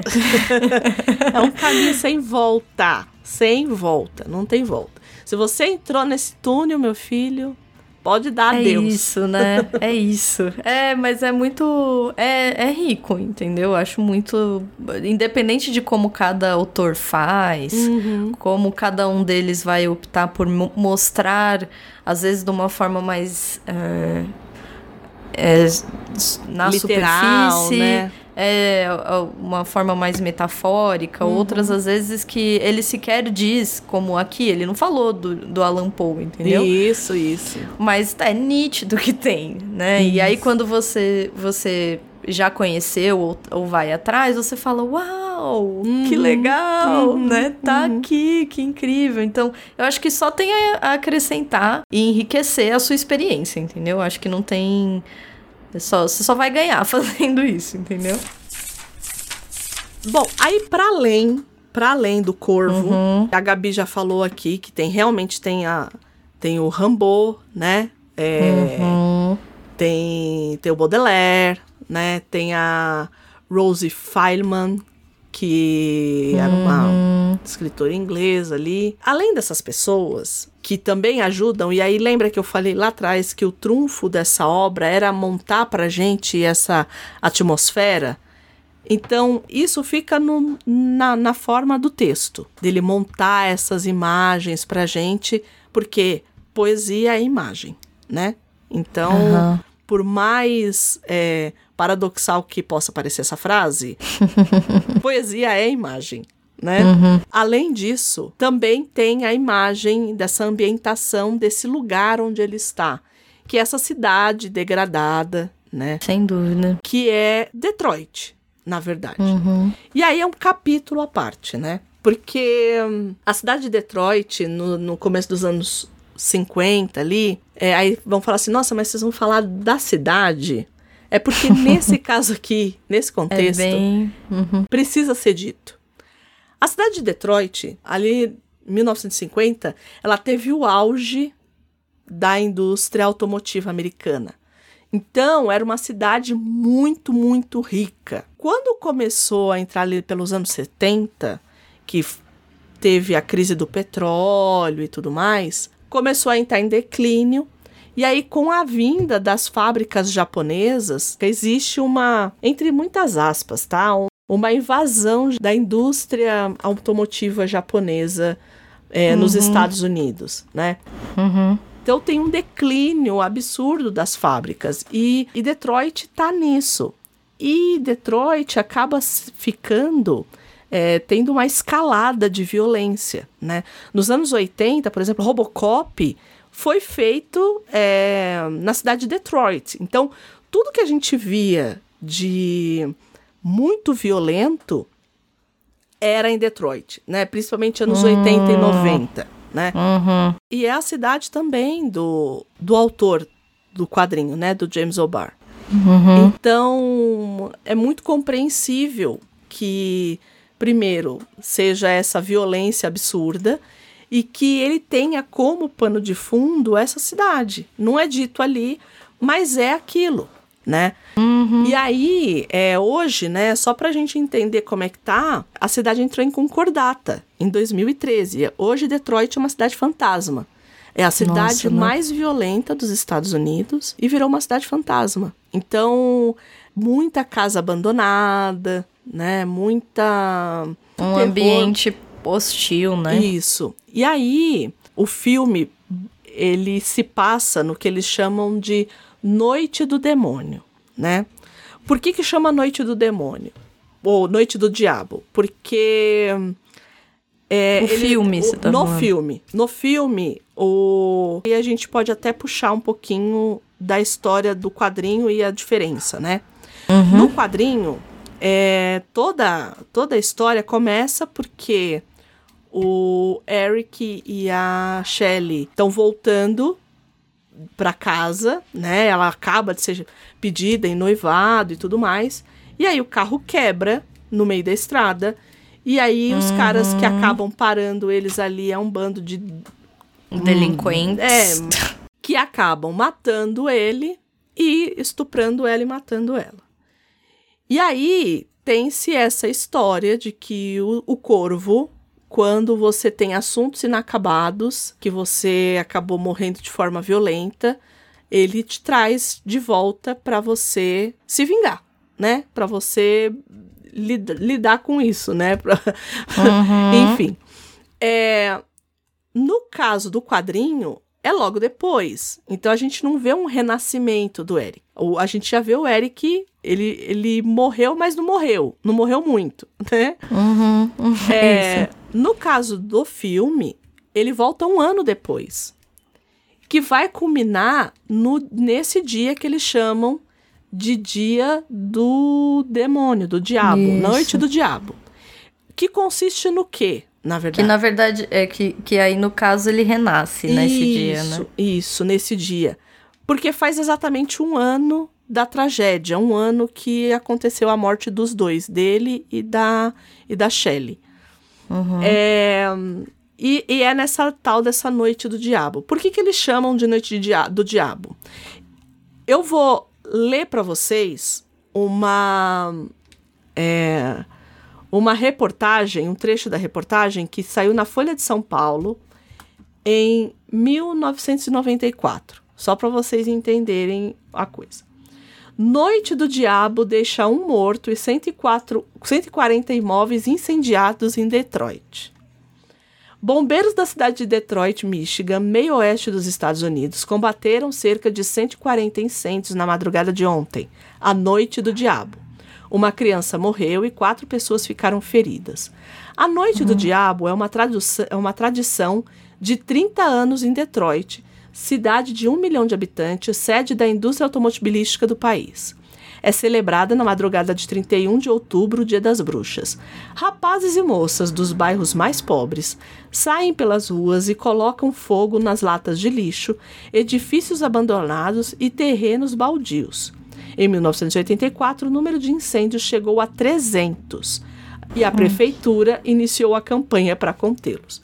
Então, assim, isso aqui não é ficção. isso aqui aconteceu. Isso aqui aconteceu. Uhum. aconteceu lá em Detroit. Então, nada mais é, do seu tempo ali que o filme trazer exatamente essa noite. Porque quando a gente olha e fala assim, nossa, mas isso aí é é, é um roteiro ruim, né? Não, meu amigo, não é. Antes fosse, Antes fosse, pessoal. Isso aqui é real. Foi real e eles acabaram usando. Então é claro que já tinha, né? Tem essa coisa da cidade, do autor e de ser Detroit uhum. e tudo mais. E, é, e ter essa, muito essa coisa da, dos imóveis. Tanto que no filme o problema todo, né? Não foi porque foram marginais, porque fica tudo meio no quadrinho fica tudo muito ao acaso, né? Então Exato. eles pararam e o carro parou e aí aconteceu toda a tragédia. No caso do filme, não. Porque aí você justifica o cara ir lá e matar todo mundo, entendeu? Então, uhum. no caso do filme, o que que acontece? Eles vão até a casa deles, eles já estão morando juntos no apartamento ali, eles iam casar no, no dia é, no dia das bruxas. E e aí os caras viram e falam assim: é, a gente veio aqui porque ela, ela era uma moça, né? A, a Shelly, a, a, a noiva do Eric, era uma pessoa que lidava ali com aquela, aqueles imóveis, né? Que, uhum. que estavam ali abandonados. Então ela meio que lidava com aqueles imóveis ali. Exato. Né? Então não era. É, e, e aí eles acabam tendo uma motivação, né? Então no caso do filme, eles, eles vão até o apartamento deles, eles destroem tudo, eles estupram hum, ela. Vandalizam. Isso. E eles matam ele de cara. Ele aparece na porta, o cara joga é. uma faca e já acerta nele, ele cai, cai, aí depois jogam ele da janela. Ele, tipo, cai seis andares para baixo, né? Exato. E por isso que eu digo que é um filme muito violento, né? E, e toda vez que eu falo da história, é, eu lembro muito da frase do Romeu e Julieta, né? Esses prazeres violentos trazem fins violentos, né? Porque é isso no final, uhum. né? Assim, tipo, é, é, é, ensandecido, né? E aí, a partir daí, a, a história começa é, separado, né? Assim, de formas diferentes. Mas durante a, a história ali, meio que ela vai seguindo. Eles mudam as ordens dos, dos marginais ali que ele, que ele mata, que né? ele mata. E... Eu acho que eles também dão algumas. Eles fazem mudanças até entre eles, assim. Tem uhum. alguns que ganham mais relevância. Isso, isso. O próprio chefão ali, que tem aquela isso. irmã que a gente não sabe bem ser irmã, meio irmã, né? Hum, é. Ela é meio irmã dele. Então tem uma coisa incestuosa ali entre eles. E Isso. ela é meio bruxa, meio, sei lá. E aquele ator que faz o, o, o chefão lá, Eles só fazem aqueles papéis de vilão dos anos Exato. Mas você sabe por quê? É porque, assim, quem viu dublado não vai lembrar, mas é porque ele tinha uma voz muito gutural. Então foi essa voz que fez com que ele pegasse esses papéis aí mais de vilão, né? Entendi agora. Porque eu assisti dublado, É detalhe. porque a gente assistiu a vida inteira dublado, né? Exato. Então, você vai assistir legendado? Não vai, né? Mas depois você pega um trecho dele legendado,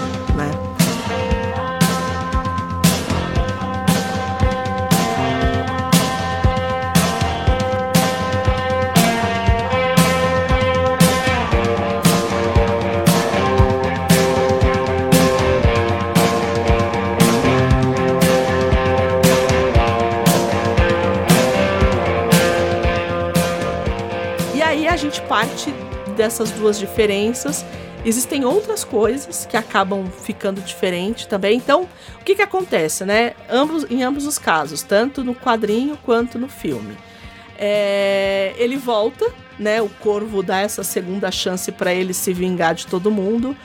E a gente sabe que não existe melhor motivador para uma história funcionar que a vingança, não é mesmo? Não existe melhor Hum, motivador, né? O Conde de Monte Cristo tá aí para não nos deixar mentir. A Avenida é? Brasil está aí para não nos deixar mentir. É o, o próprio Os Miseráveis. Os miseráveis, né? Então, assim, a gente. é, a, a gente sabe que é um dos. Né, o Batman tá aí pra não deixar a gente mentir. É, não existe melhor motivador do que uma boa vingança. E aí ele volta pra se vingar. Ele faz a listinha, a lá que o Bill, como a gente brincou. Então Uhum. ele pega lá os cinco caras que estupraram e acabaram, né, matando a- a, De forma cruel, É, a namorada dele. é. E. E ele vai atrás desses caras, né? Um por um. Um. E aí, o que, que eu acho que o quadrinho é muito competente? Exato, já sei até o que você vai falar. A forma com que ele desenha constrói esses dois Isso, lados. isso, isso. Porque você tem, por um lado, um desenho grosseiro. Uhum. Eu acho que muito. É que tem É, é, muito contrastado. preto, muito preto, É. muito nanquim. Ele deve Só ter. o contraste, né? Assim, essa coisa do preto e do branco e do, do carregado. É bem nítida a diferença que ele faz entre esses momentos, Uhum. que seriam o presente, Isso, isso. e as imagens do passado. Que é quando ele tá, ele tá como que relembrando, né? Um flashback, assim. Isso, que é- são as aguadas, na verdade. Ele faz tudo meio que em aguada. É quase uma aquarela ali. Né? Nossa, é, é, quase lindo, não. é super é uma aquarela. delicado. É um- É, é bem claro, as cores são bem. Os, os tons são bem claros dessas memórias. Uhum. E você percebe as imagens com mais detalhes, eu acho. Isso. Mais é, veracidade, mais delicadeza. Você não percebe tanta estridência, né? Porque o outro é bem estridente, é bem. é, os traços são bem marcados. é, existe uma brutalidade de um lado, assim, eu acho, né? Então é uma é uma experiência não só narrativa, mas de imagem também. Ele, ele deixa bem evidente na no que ele desenha que tem esse aspecto também. A hora que a gente vê isso melhor é quando ele chega isso nos dois nas duas narrativas, tanto no quadrinho quanto no filme. Quando ele vai na casa de penhores pegar o anel Uhum. que roubaram da noiva São as dele. duas cenas mais tanto no- em um quanto no outro. que eu né? acho que são as mais violentas, né? Uhum. Porque ele chega na casa de penhores, aí o cara fala que tá fechado, aí ele quebra o vidro e aí o cara fala assim: "Vou te dar um tiro". Aí fica naquela brincadeira toda. aí ele quebra tudo, põe fogo em tudo, né? É, pega, coloca a mão dele e prende a mão dele com a faca na mesa. Então assim, bem delicado, né? é o tipo de violência que a gente. E de novo, vou voltar. A gente lembra lá de Robocop. Você assistiu Robocop? Assisti Robocop. Assisti. Então, aquela cena. aquela cena. Aquela cena do, do, do robô é, atirando é, meu queixo foi no chão, assim. E o pior, né? A gente assistia editado, né? O Robocop. Editado? Na televisão era editado. Aquilo ali era cenas mais leves. Eu fui Ah, é? pegar, assi- eu fui assistir Robocop, a Vera, depois de mais velha. Aham. Eu falei, gente, é uma violência insana. tipo, era muito violento. É. E é muito anos 80, é muito. E tem muito essa. essa por isso que eu tô falando, que é um. É um final dos anos 80, que é muito essa. que reverbera muito essa coisa da época mesmo, dessa violência. Uhum. Você vai pegar o Cavaleiro das Trevas, é essa pegada, né? Não, não à toa que o Frank Miller é, foi roteirista de um dos Robocops, né? Então, assim, é, enfim, eu acho que, que, que era uma pauta essa coisa da violência pela violência, né? Essa violência bastante é, gratuita, né? Uhum. Porque era, né? É claro que, que era um, um espelho, né, da sociedade ali. Mas era gratuito, né? Assim, tipo, ali no Robocop, por exemplo, meu queixo foi no chão a primeira vez que eu assisti. E eu era Ai, o criança. Robocop, é isso que eu ia falar. O Robocop, aqui, eu gosto dos apelos narrativos, né? Uhum. Porque o Robocop, gente, né? Vamos combinar. Aqui, ah, o cara, sei lá, entendeu? Ele perdeu a mulher dele. Tem, eu acho que a gente ainda encontra uma justificativa, né? Tem muita gente vingativa por aí, viu? É, opa. Opa, se tem, entendeu? Agora o Robocop, né? Aquela coisa que é ação pela ação, né? Você assiste e você fica tipo amigo. Pra quê, espera. né? Exato. Mas espera, né? E ele vai indo atrás de cada um deles. No, no quadrinho, é, é só um, um desfile de morte, sangue. é morte, sangue muita raiva. A gente, a gente percebe que é raivoso, né? E aí eu queria falar um pouco até do da aparência que eu já falei do Eric, dessa maquiagem dele, né? A gente tava falando tanto do dessa coisa da, da música e tudo mais, né? E ele diz que. E aí ele, o pessoal fala assim: ah, é porque é o Alice Cooper. Ah, é porque é o Kiss. E aí ele fala assim: não, foi uma marionete que eu vi numa vitrine, eu achei legal a maquiagem. e usei, né? É, então, assim, não tem uma, um motivo específico. Tinha que ter a maquiagem. É claro que tem uma reverbera na coisa do Alice Cooper, né? Do, do, do próprio Kiss e tal. Mas a, a maquiagem em si, né? A inspiração, ele disse que foi numa. Numa. A resposta dele é ótima. é ótima, né? Ah, foi num. No marionete vi que eu aí, vi numa exato. vitrine, achei bacana e acabei Falei, ah, colocando aqui. combina, né? Vou usar. E é assim, é demais, assim, né? É, eu acho que é de novo essa coisa do visual, né? Um, é, acho que tudo meio que combina ali. Bom, aí ele vai, né, nessa sandice no quadrinho. E no quadrinho, o que que eu acho, assim? Que é, tem outras personagens, né? Além desses dessas cinco pessoas que ele vai atrás, tem um policial que fica doido, praticamente, e tem uma menininha, né? É, que ele encontra na escada. a- a- parece nos quadrinhos, parece que a mãe é uma prostituta, né? Assim, é, não fica muito claro, mas parece que é viciada e Isso. tal. E a menina fica meio esperando a mãe terminar as coisas ali com os clientes e tudo mais. E essas duas personagens no, no filme, elas receberam mais relevância, né? Então, Exato. o, o policial, ele tem uma história, um draminha dele lá, que ele era um investigador e parece que ele andou fuçando na gaveta que não devia e acabaram rebaixando Isso. ele. E a menina era conhecida do casal, né? Parece que o casal cuidava da menina quando a mãe estava muito louca e Isso. tal. Então, e a menina Ela tá- conhecia eles, né? isso. Então, assim, tanto que, que a gente começa a história, né, no filme, pela narração da menina. Então é a menina que está contando a história, né? Que dá ainda mais essa noção de fábula, né? Então, do mesmo jeito que a gente teve lá o Eduardo Mão Tesoura, que também é muito tem muito, bom, Tim Burton, né? Tim Burton. É, uhum. Tem muito esse lado dark e tudo mais. Aqui também dá muito essa noção de fábula, de alguém te contando a história e tal. E nesse caso é uma menina contando uma história de terror, né? Porque é isso. A criança Nossa. Contando Sim. a história de terror para você, né? No filme também tem a coisa do próprio corvo. Sim. Eu acho que o essa corvo. diferença, né? Uhum.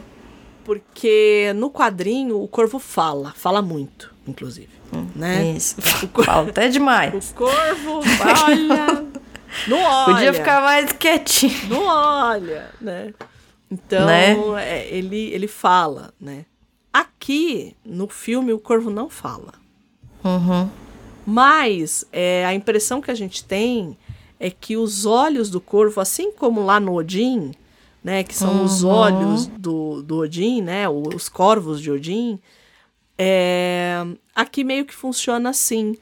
E eu achei muito legal, porque é uma, é uma solução visual, no final das uhum. contas, né? Então, uhum. ele consegue, porque assim, não fica muito claro no quadrinho como que ele consegue chegar. A gente entende que deve ser o corvo que vai lá e fala meia dúzia de groselha no, no, no ouvido dele uhum. e ele consegue chegar nos lugares.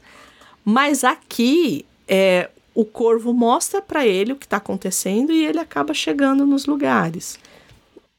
E eu achei uma solução muito legal. Eu também, para pro visual, eu acho uhum, também, né? Uhum. Para uma para uma apresentação visual, acho que acho que muda, acho que é bem uma boa solução. Não é? Eu achei uhum. também, achei muito legal, né? E aí ele acaba vendo onde estão esses caras e, como eu disse, ele vai atrás de cada um deles. Mas, diferente do quadrinho, como a gente já falou, o chefão, o poderoso chefe de todos os chefes, ele. Chefe ele de todos os chefes. É meio esquisito, assim. Tem uma irmã meio esquisita que arranca os olhos das pessoas, né? Pra uhum. ver o que uhum. as pessoas. meio esquisito você tá sendo, assim. É, a relação é muito esquisita, do tipo. A primeira vez que a gente a vê... A intenção é que você não entenda mesmo. É, é. Eu acho. Mas a, a, a, a primeira interação deles ali no filme, né? A primeira vez que a gente vê esse casal, por isso que eu falo que é um filme muito anos 90, porque eu vou descrever aqui a uhum. cena, e aí vocês vão entender onde eu quero chegar. É, ele tá conversando com essa moça, que até então a gente não sabe o que, que ela é. E aí tá num clima meio esquisito, assim, né? Meio erótico. Uhum. E aí tem uma moça deitada na cama e ele vira e fala assim: ah, ela não aguentou a gente, não aguentou o nosso jeito e barará. E aí eles viram e a moça tá morta sem os olhos, né? Que aí a moça foi lá falou assim: ah, ela tem os olhos tão bonitos, vai lá e arranca os olhos da moça. E aí nisso o cara chega e fala assim: Ah, mas e essa daí? Ah, é minha irmã. Ele Você fica tipo. Aí ele fala assim: Sua irmã? Como assim sua irmã? É, ela é filha do meu pai. Porque. E aí, o, e aí a nossa, a, a nossa indignação, porque ela é oriental. A nossa indignação não é, é que tipo... ela seja oriental. É aquela porra daquele clima que tá os dois Nossa, sim. porque eu não. Porque assim, o cara vira e fala assim: não, mas ela não é sua irmã, ela não parece com você. Do tipo, ela é japonesa, chinesa, enfim, uhum. ela não, não parece com você. Eu nunca ia pensar nessa associação. A primeira coisa, a hora que ele fala assim, ué, ela, eu falei assim, ele vai falar essa putaria aí? Como é que ela é sua irmã? Ué, como assim sua irmã? Eu nem pensei, né, na coisa do oriental. E de fato, Nossa, ela é sim. oriental e tal, né? Tanto que ele fala assim, é, você não tá vendo? Os olhos dela são iguais aos meus. E eu, ai, meu Deus. e aí, é... E aí, depois, depois disso, essa irmã uns, uns sururus lá, uns, uns negócios esquisitos. Exato. E aí é, põe fogo no olho da Ela... moça. E aí fala assim. E esse cara que vem, ele vem para dizer que teve um sujeito que morreu lá, né? E ele fala. Isso. E aí ele pega. Por isso que eu tô falando que é anos 90 na veia. Porque tem, tem uma bandeja. Uma bandeja. Que tem uma Veja montanha se... de cocaína. literalmente, literalmente. Aí o cara pega e fala assim: vamos é, dar uma. Um, vamos fazer um minuto de silêncio, uma salva, sei lá. Uhum. E aí ele pega e cheira uma carreira ali, assim. E, tá tudo... e aí você olha, você fala assim, mano, isso é muito, tipo, que é pra dizer Estereótipo que... dos anos 90, né? Que é pra dizer que tudo aquilo ali tá... E aí a gente tem que lembrar que os anos 90 é o ano da guerra às drogas pesada nos Estados Unidos, enfim. Uhum. Então, é por isso que eu digo, né? É, assistir a esses filmes sem pensar muito no contexto que ele foi feito, talvez a gente meio que não entenda o que, está acontecendo, é, né? É. Tipo, nossa, mas por quê? Pra que isso? pra que Nossa, tudo isso? sim, sim, né? sim. E aí, muito diferente do quadrinho. Mesmo entendendo o contexto, né? A é gente já fica tipo, né? gente. É, é, pra gente que esteve lá, né? Você fica, gente, que maluquice, né? E olha que eu Como? estive nos anos 80, hein? Fui criança nos anos 80 olha e fui adolescente só, nos anos 90. E Eita. olha, anos 80 tinha as bizarrices? Tinha. Mas os anos 90 tem umas coisas que é dá, supera. É que dá aquela, dá aquela melhorada, né? É. Dá aquela decantada, dá aquela piorada. É, Nossa. é. Os anos 90 tem umas coisas ali e eu acho que. E principalmente essa virada, assim, tem umas coisas que você olha, você fala. É, é too much. Too much. Nossa, e, e esse foi uma delas. No caso do quadrinho, ele acaba como tem que acabar. Do tipo, olha. E aí tem isso também né? Porque no quadrinho o Eric ele não descansou. Então, ele já foi pro front direto. Uhum. Quando ele termina o serviço dele, isso é, quando ele termina de matar toda a porra toda, uhum. ele volta e ele vai para casa, né? Ele vai, ele morre e ele vai ficar com a Shelley, assim, entenda como quiser. Uhum.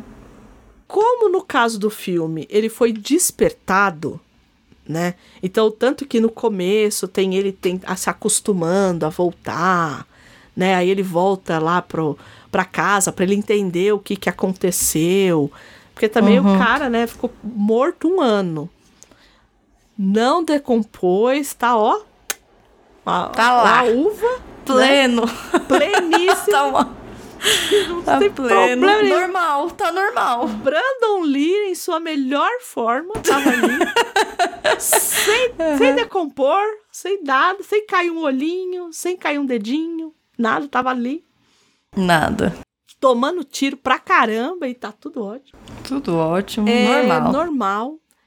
Quando ele vai voltar, né? Como tem essa esse chefão aí, né, que é quase um videogame, né? Ele é o, ele vira o super vilão, né? Então, Isso, ele vira, vira o super vilão da história, né, esse chefão. Então, quando ele vai voltar, porque ele matou todas as pessoas, porque na real é isso. Ele matou todas as pessoas que estupraram a mulher dele e tal. Só que esse chefão não tinha feito, então ele não tinha nada contra esse chefão. Uhum. Até que o chefão pega a menina, a amiguinha dele lá que já sabe que ele é, que ele voltou dos mortos. O policial também já, isso também é anos 90. Anos 90, uhum. todo mundo sabia que era o Batman. Toda, o Batman não podia transar com a mulher que ele falava que ele era o Batman. Michael, uhum. Keaton, Michael Keaton falou que era o Batman pra, pra, pra Michelle Pfeiffer, falou que ele era o Batman pra, era o inferno. É a mesma coisa aqui, o cara, ele fala quem ele é né? Então ele uhum. fala pro policial, o policial descobre, o policial faz. é muito bom. Né? O policial tem uma foto da, ba da banda dele. e aí o policial pega e faz uns desenhos assim no rosto dele. Olha! É o cara! Exato! É o cara! Demais. Então também tem isso, né? De você saber, de você ter aliados e você dizer quem você é. Isso também é muito anos 90, né? Uhum. E aí ele descobre que, na verdade, esses caras todos, eles eram capachos desse poderoso chefão aí, que ele que Que meio que concentra, é, né? ele que, que manda prender, manda... E aí ele acaba matando o cara também, com uma forma violentíssima, uhum. né? O cara acaba uhum. caindo umas lanças lá, enfim. E aí sim ele vai embora, morre, e aí a cova dele está como nada tivesse acontecido, né? Então, assim, ele tá onde termina o quadrinho, quase termina o filme, né? O filme termina um Isso. pouco depois, né? O filme acaba terminando um pouquinho depois. É, porque ele é impedido, porque a, ele vê a menina gritando, porque eles raptam a menina, e uhum. aí ele vai e, e acaba é, salvando a menina, né? E salva a mãe da menina também, né? É, de certa forma, que a mãe da menina. No, no filme não fica claro a, que a mãe da, da menina é, pro, é prostituta, né? Tra, é, trabalha com prostituição, Fica mas uma coisa meio dúbia, é, assim, mas ela, pra... ela é adicta, né? E uhum. E parece que eles usam morfina, né? Pelo menos uhum. é, é, é a, a, é o que aparece. É o que lá, aparece. Né? E, a, e ela meio que e ele fala, olha, tem uma e tem sempre essas esses é, quando ele fala, né, tem essas frases de mãe é uma coisa, isso cansa um pouco, confesso. Nossa, confesso sim. que depois, é, mas de novo, né, aquilo que a gente falou, quando a gente é adolescente, é isso que a gente quer. Olha só a frase que ele falou. Exatamente. E, enfim, né? Mais, mais velho cansa um pouco, né? É, uhum. Mas no filme tem isso também. Né? Sim, e, no filme tem. Então, e aí ele fala, né? A mãe era uma palavra doce, barará, barará, e você tem uma criança te esperando, né? A mulher muda da água para o vinho. A mulher só usava até a lingerie da mulher preta. No outro dia a mulher tá uma senhora do, da, do comercial de margarina fazendo Exato. ovos pra menina, fritando ovos pra Porque menina. Porque é assim, né? Que as coisas. É, mas é, não é? É assim. É assim. exatamente assim. A pessoa né, decidiu que ela não Pronto. vai ser mais ser adicta e é isso aí. E ela resolve que sim. É isso. Ué, não era isso? É isso. E aí. e aí o filme meio que termina aí.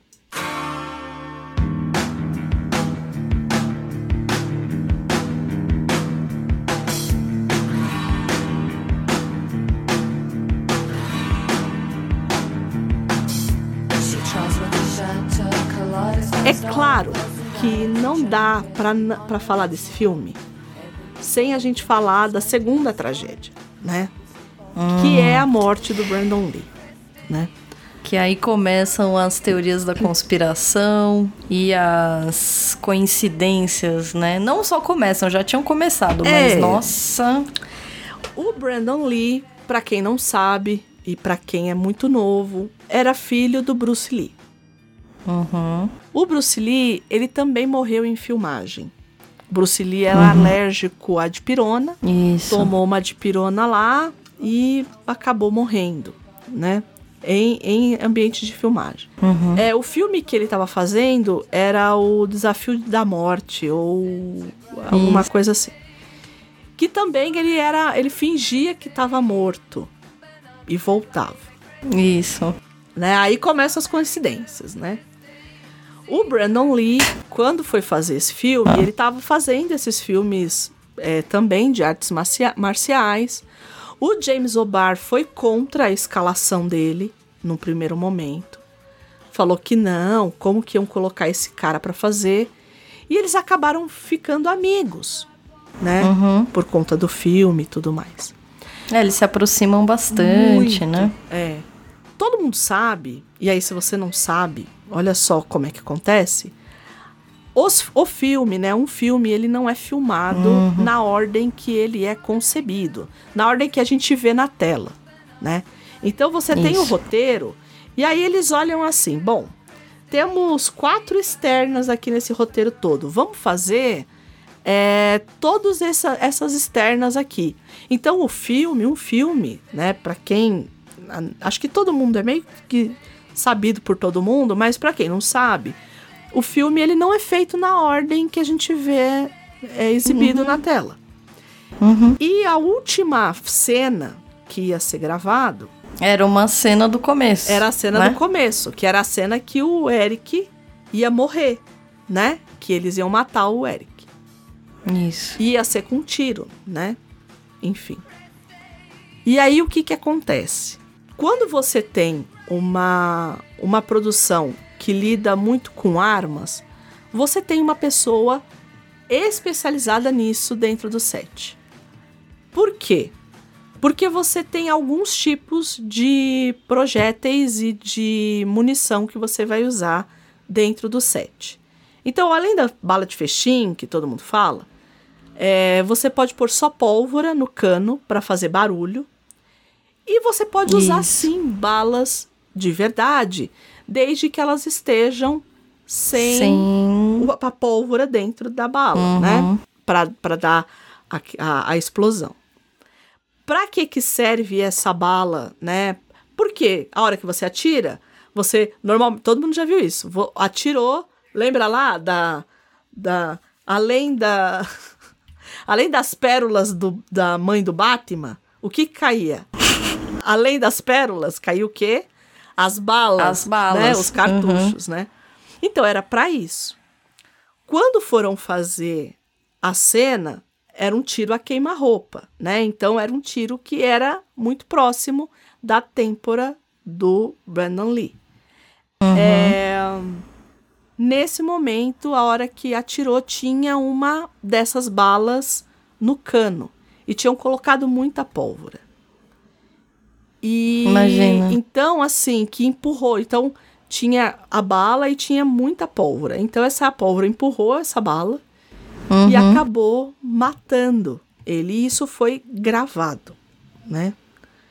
Então, ele pegou e caiu, todo mundo achando que ele tinha, que ele estava interpretando e ele não levantou mais, né? Uhum. Tanto que dizem que. Tanto que, a, que no filme a forma dele falecer foi outra, foi pela faca, lembra? Que uhum. o cara tira a faca, né? Enfim, num primeiro momento, né? Exato. E que essa cena ela foi refilmada, né? Não mantiveram a cena, queimaram o, o, o filme. É, nossa, que, que é muito triste, é, né? porque você tem, imagina. É muito chocante. Eu lembro quando eu descobri isso, quando eu ouvi a primeira vez isso, eu falei, gente... É.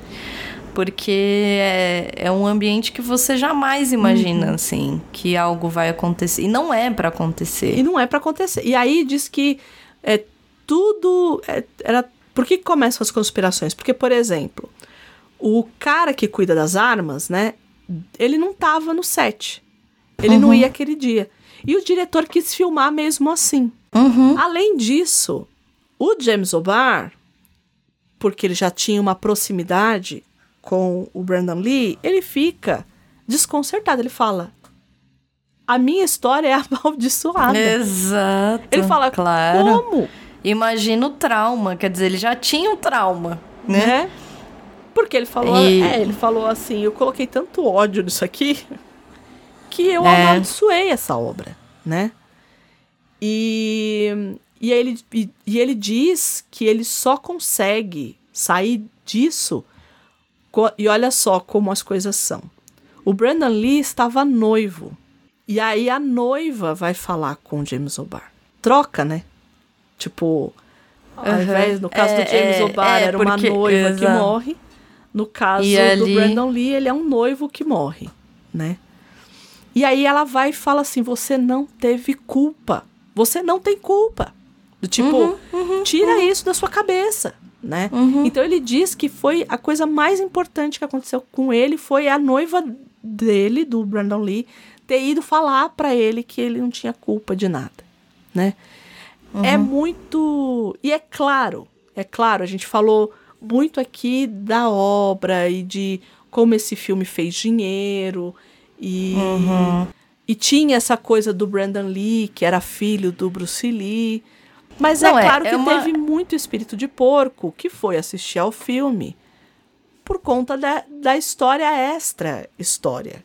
Que é essa que a gente tá contando. Ah, aqui. sim. E eu acho que muito da. do, do- Até hoje, eu acho que se você conta essa história pra alguém, vai ter gente que quer assistir o filme, entendeu? É. Porque é uma história que é chocante pra dizer o mínimo. E não é só por alguém ter morrido. Eu acho que é chocante por todo o contexto, né? Ele ser o filme, ele, ele ser o filho do Bruce Lee, o Bruce Lee ter morrido como morreu, ele morrer como morreu, nesse filme específico, em que ele faz alguém que morreu de um homem que passou por um trauma, que é o trauma que está sendo, é, de certa forma, representado no filme. Então, assim, é uma. É uma boneca russa. É. E é o pai. Então, e é o pai fazendo, né? No caso do, do Bruce Lee, é o pai fazendo um homem que finge de morto. É o E- dia da marmota, sabe? E o filho fazendo um homem que morreu. É. E que é exatamente no momento em que esse homem ia morrer. Né? Eu acho que ele chama atenção por isso, É. sabe? Por essa coisa do boneca. Da boneca do boneca russa. russa, do tipo, você abre e abre e abre e abre. E é sempre a mesma.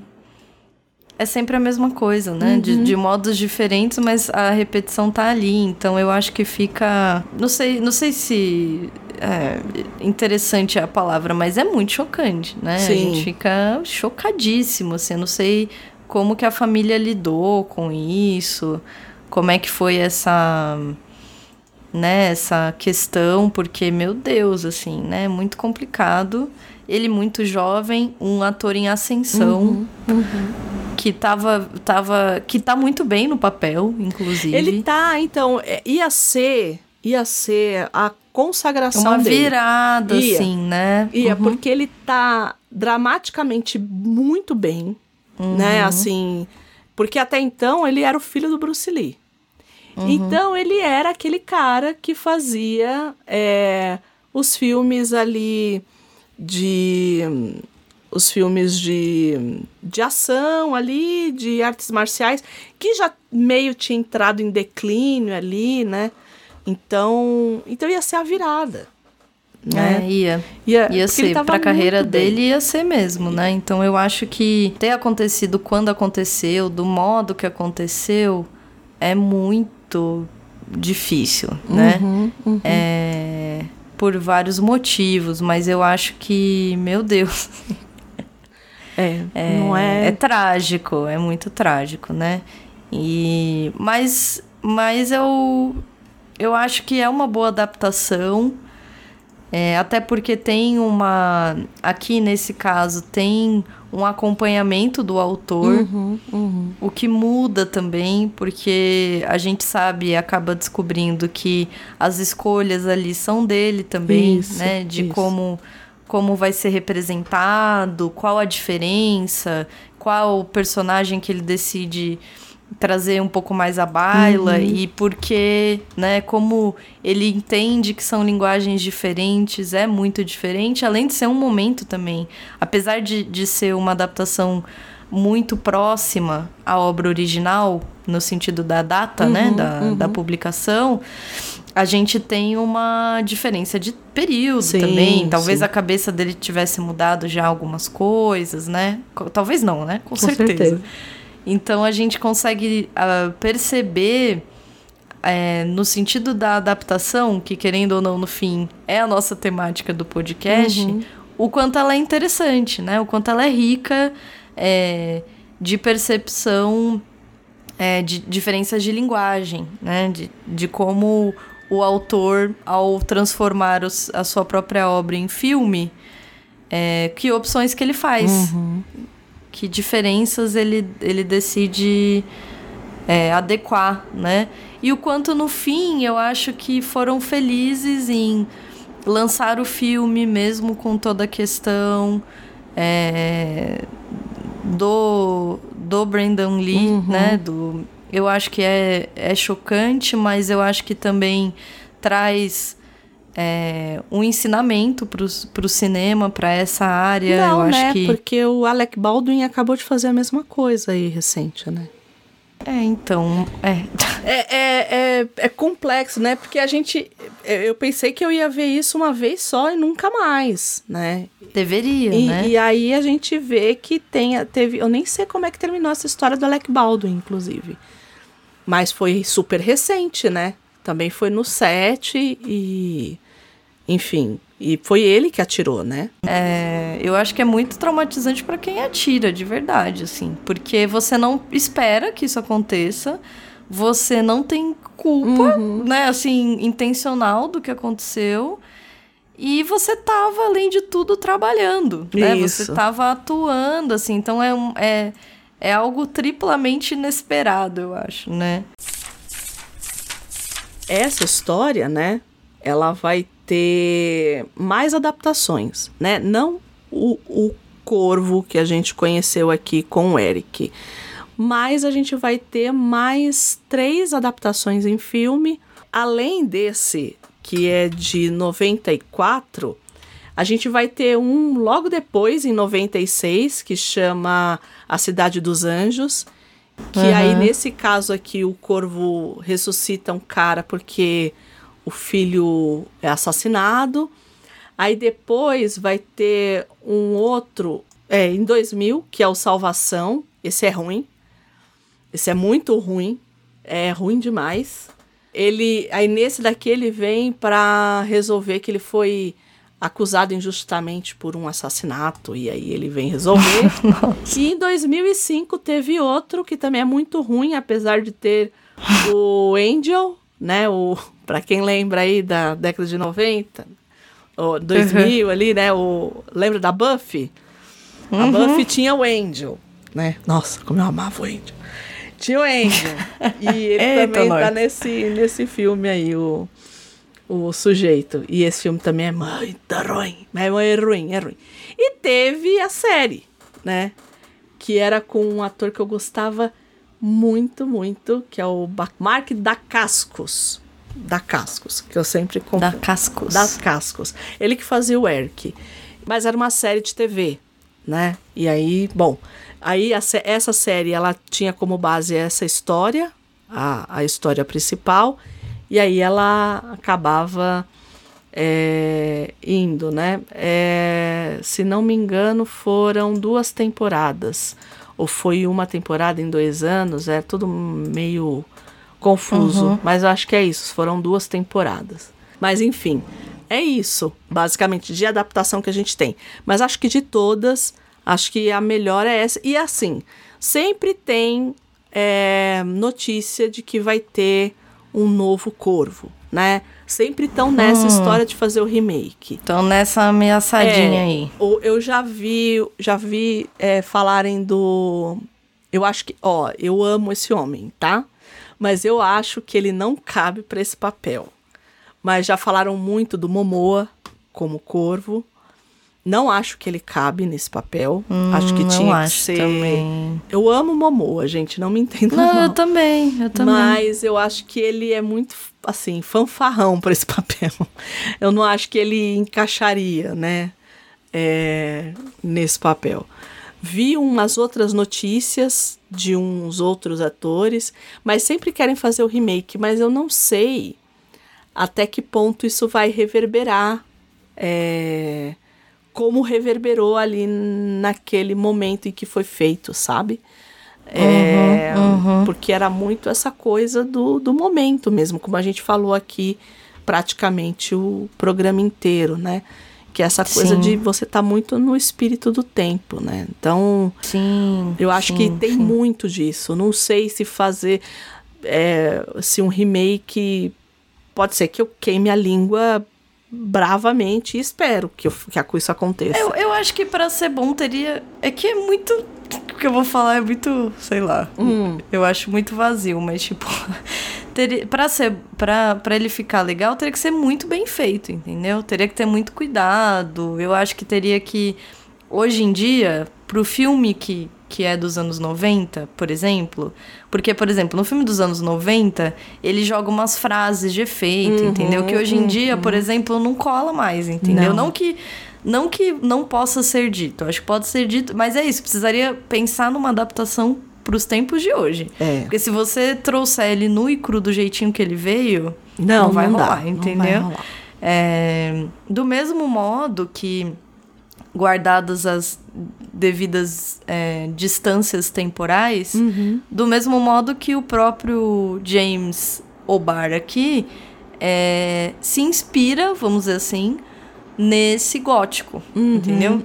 Ele não ele não traz o gótico do século XIX, entendeu? Ele, ele simplesmente adapta esse gótico, entendeu? Ele se inspira nisso. Então, assim, dá pra gente dá é, para usar a mesma premissa do filme, usar a mesma história, se inspirar, mas eu acho que se você trouxer nua e cruamente, as pessoas vão achar cômico, entendeu? É. Acho que vai, vai tender para uma comicidade que não é o que. Não é. Definitivamente não é o que, que o filme quer, entendeu? Então precisaria pesar a mão é, no ambiente é, escuro. Precisaria sim ser muito violento. É, violento desse lugar da vingança. É, mas de uma vingança que traz um lado amoroso, muito forte. Então teria que ter. É isso, teria que Eu ser já bem. tenho quando uma eu pessoa digo. pro papel. Qual? Quem? O Robert Ah, Pattinson. Nossa, André, eu pensei nele também. Você acredita que eu pensei nele? Eu falei, nossa, André vai falar Robert Pattinson. De- Nossa, Andréia. Eu acho que ele combinaria perfeito nesse papel. Cara, é o Robert que é o Pattinson. Batman, é o sabe? Batman. Então, é, Põe o porque é Batman pra isso. fazer o corvo. É o Batman triste, É o entendeu? Batman triste. É isso. É o Batman É morrendo isso. de... É o Batman com um pouco de crepúsculo, porque tem amor. Isso, é, porque teria que. É isso, entendeu? Quando eu digo bem feito, eu sei que é muito amplo o que eu quero dizer, não diz nada, né? Mas é nesse lugar da adaptação, da inspiração. Porque se você for trazer nua e cruamente, vai ficar ridículo. Só não me entendeu? vai- inventem de colocar o Chalamet. Porque É. estão colocando esse menino em tudo quanto é lugar. Não Exato. aguento mais. Exato. ele- Tem umas coisas que nem combinam com e ele, colocam colocam, ele né? lá. É ele e É, a, e a concordo. menina da Vandinha também. A menina da Vandinha, é verdade. Tá, eu só vendo essa menina agora. Eu gostei da menina da Vandinha. A é menina, como é que ela chama? Eu esqueci o nome dela. Eu sei. Eu não sei, mas eu achei menina da. Vandinha lá. A menina- porque a menina da Vandinha na minha época era a Christina Ricci. Aí inventaram a outra Vandinha aí agora. É, é, exato. Que eu não assisti. Me Eu também não processem. assisti. Eu não assisti. É, me E processa, não vou eu assistir também não- também, entendeu? Eu também não assisti ainda. Eu também não Olha assisti. só, não sei se vou. a gente faz- Não posso. É. A gente querer ser odiada. Não é, gente. Eu vou Exato. ser muito honesta. Eu, eu pus os, a- a os primeiros 20 minutos e eu não consegui assistir. Porque vai num Então, lugar, eu- pra mim, muito diferente dos filmes. Isso, Dos então. filmes. Que é o que eu tenho a dificuldade com a série também, entendeu? Então, é isso. Porque pra mim são os filmes. Pra mim é aquela coisa, entendeu? É isso. Então, aí que tá. Aí Isso que aqui tá. precisa. Aí que tá. Esse filme, se ele for adaptado pra agora, ele não pode cair nisso, entendeu? Então. É Porque isso isso. aqui é gótico, gente. É, É, gótico. é Me desculpa. Entendeu? E tem que ser triste. E tem que ser pesado. Entendeu? Então, eu acho que Robert Pattinson, pra fazer o corvo. Eu acho que é uma boa. Acho Porque que é eu uma acho que ele boa. tem o corpo, que é um, é um. É um corpo que não é aquela. Não é o Momoa, Uhum, né? Enfim. uhum. É, não, não dá. né? Não dá pra Porque ser Momoa, ah, é o entendeu? Momoa. Eu, eu entendo. que o Momoa, ele tem essa cara de. Isso, a cara sim, Né? mas, mas o corpo, gente, não, dá. Não dá. Nem o estilo, Hum. nem nada, assim, não dá, entendeu? Agora o Robert Pattinson, Então, sim. Robert Pattinson dá. É, também acho. E é isso, acho que teria que trazer à tona todos os elementos É, gótico. da narrativa, da, da história, entendeu? Do, do, da obra. Não dá pra. É isso, porque. É mu... Primeiro que é muito específico. Eu acho que desperta sentimentos muito específicos e toca em temas muito próprios. Isso. Isso. Então teria que ser repensado, é isso. Eu acho que, eu acho que daria sim. Agora teria que ter esse cuidado. É. Esse esmero aí. Esmero. Esse esmero. Gosto da palavra Hum, esmero. Estamos com a palavra Eu tô difícil. finíssimo. Hoje estamos, hoje estamos. Riscou a palavra Hoje difícil eu que você abri tinha o que falar hoje. Exatamente.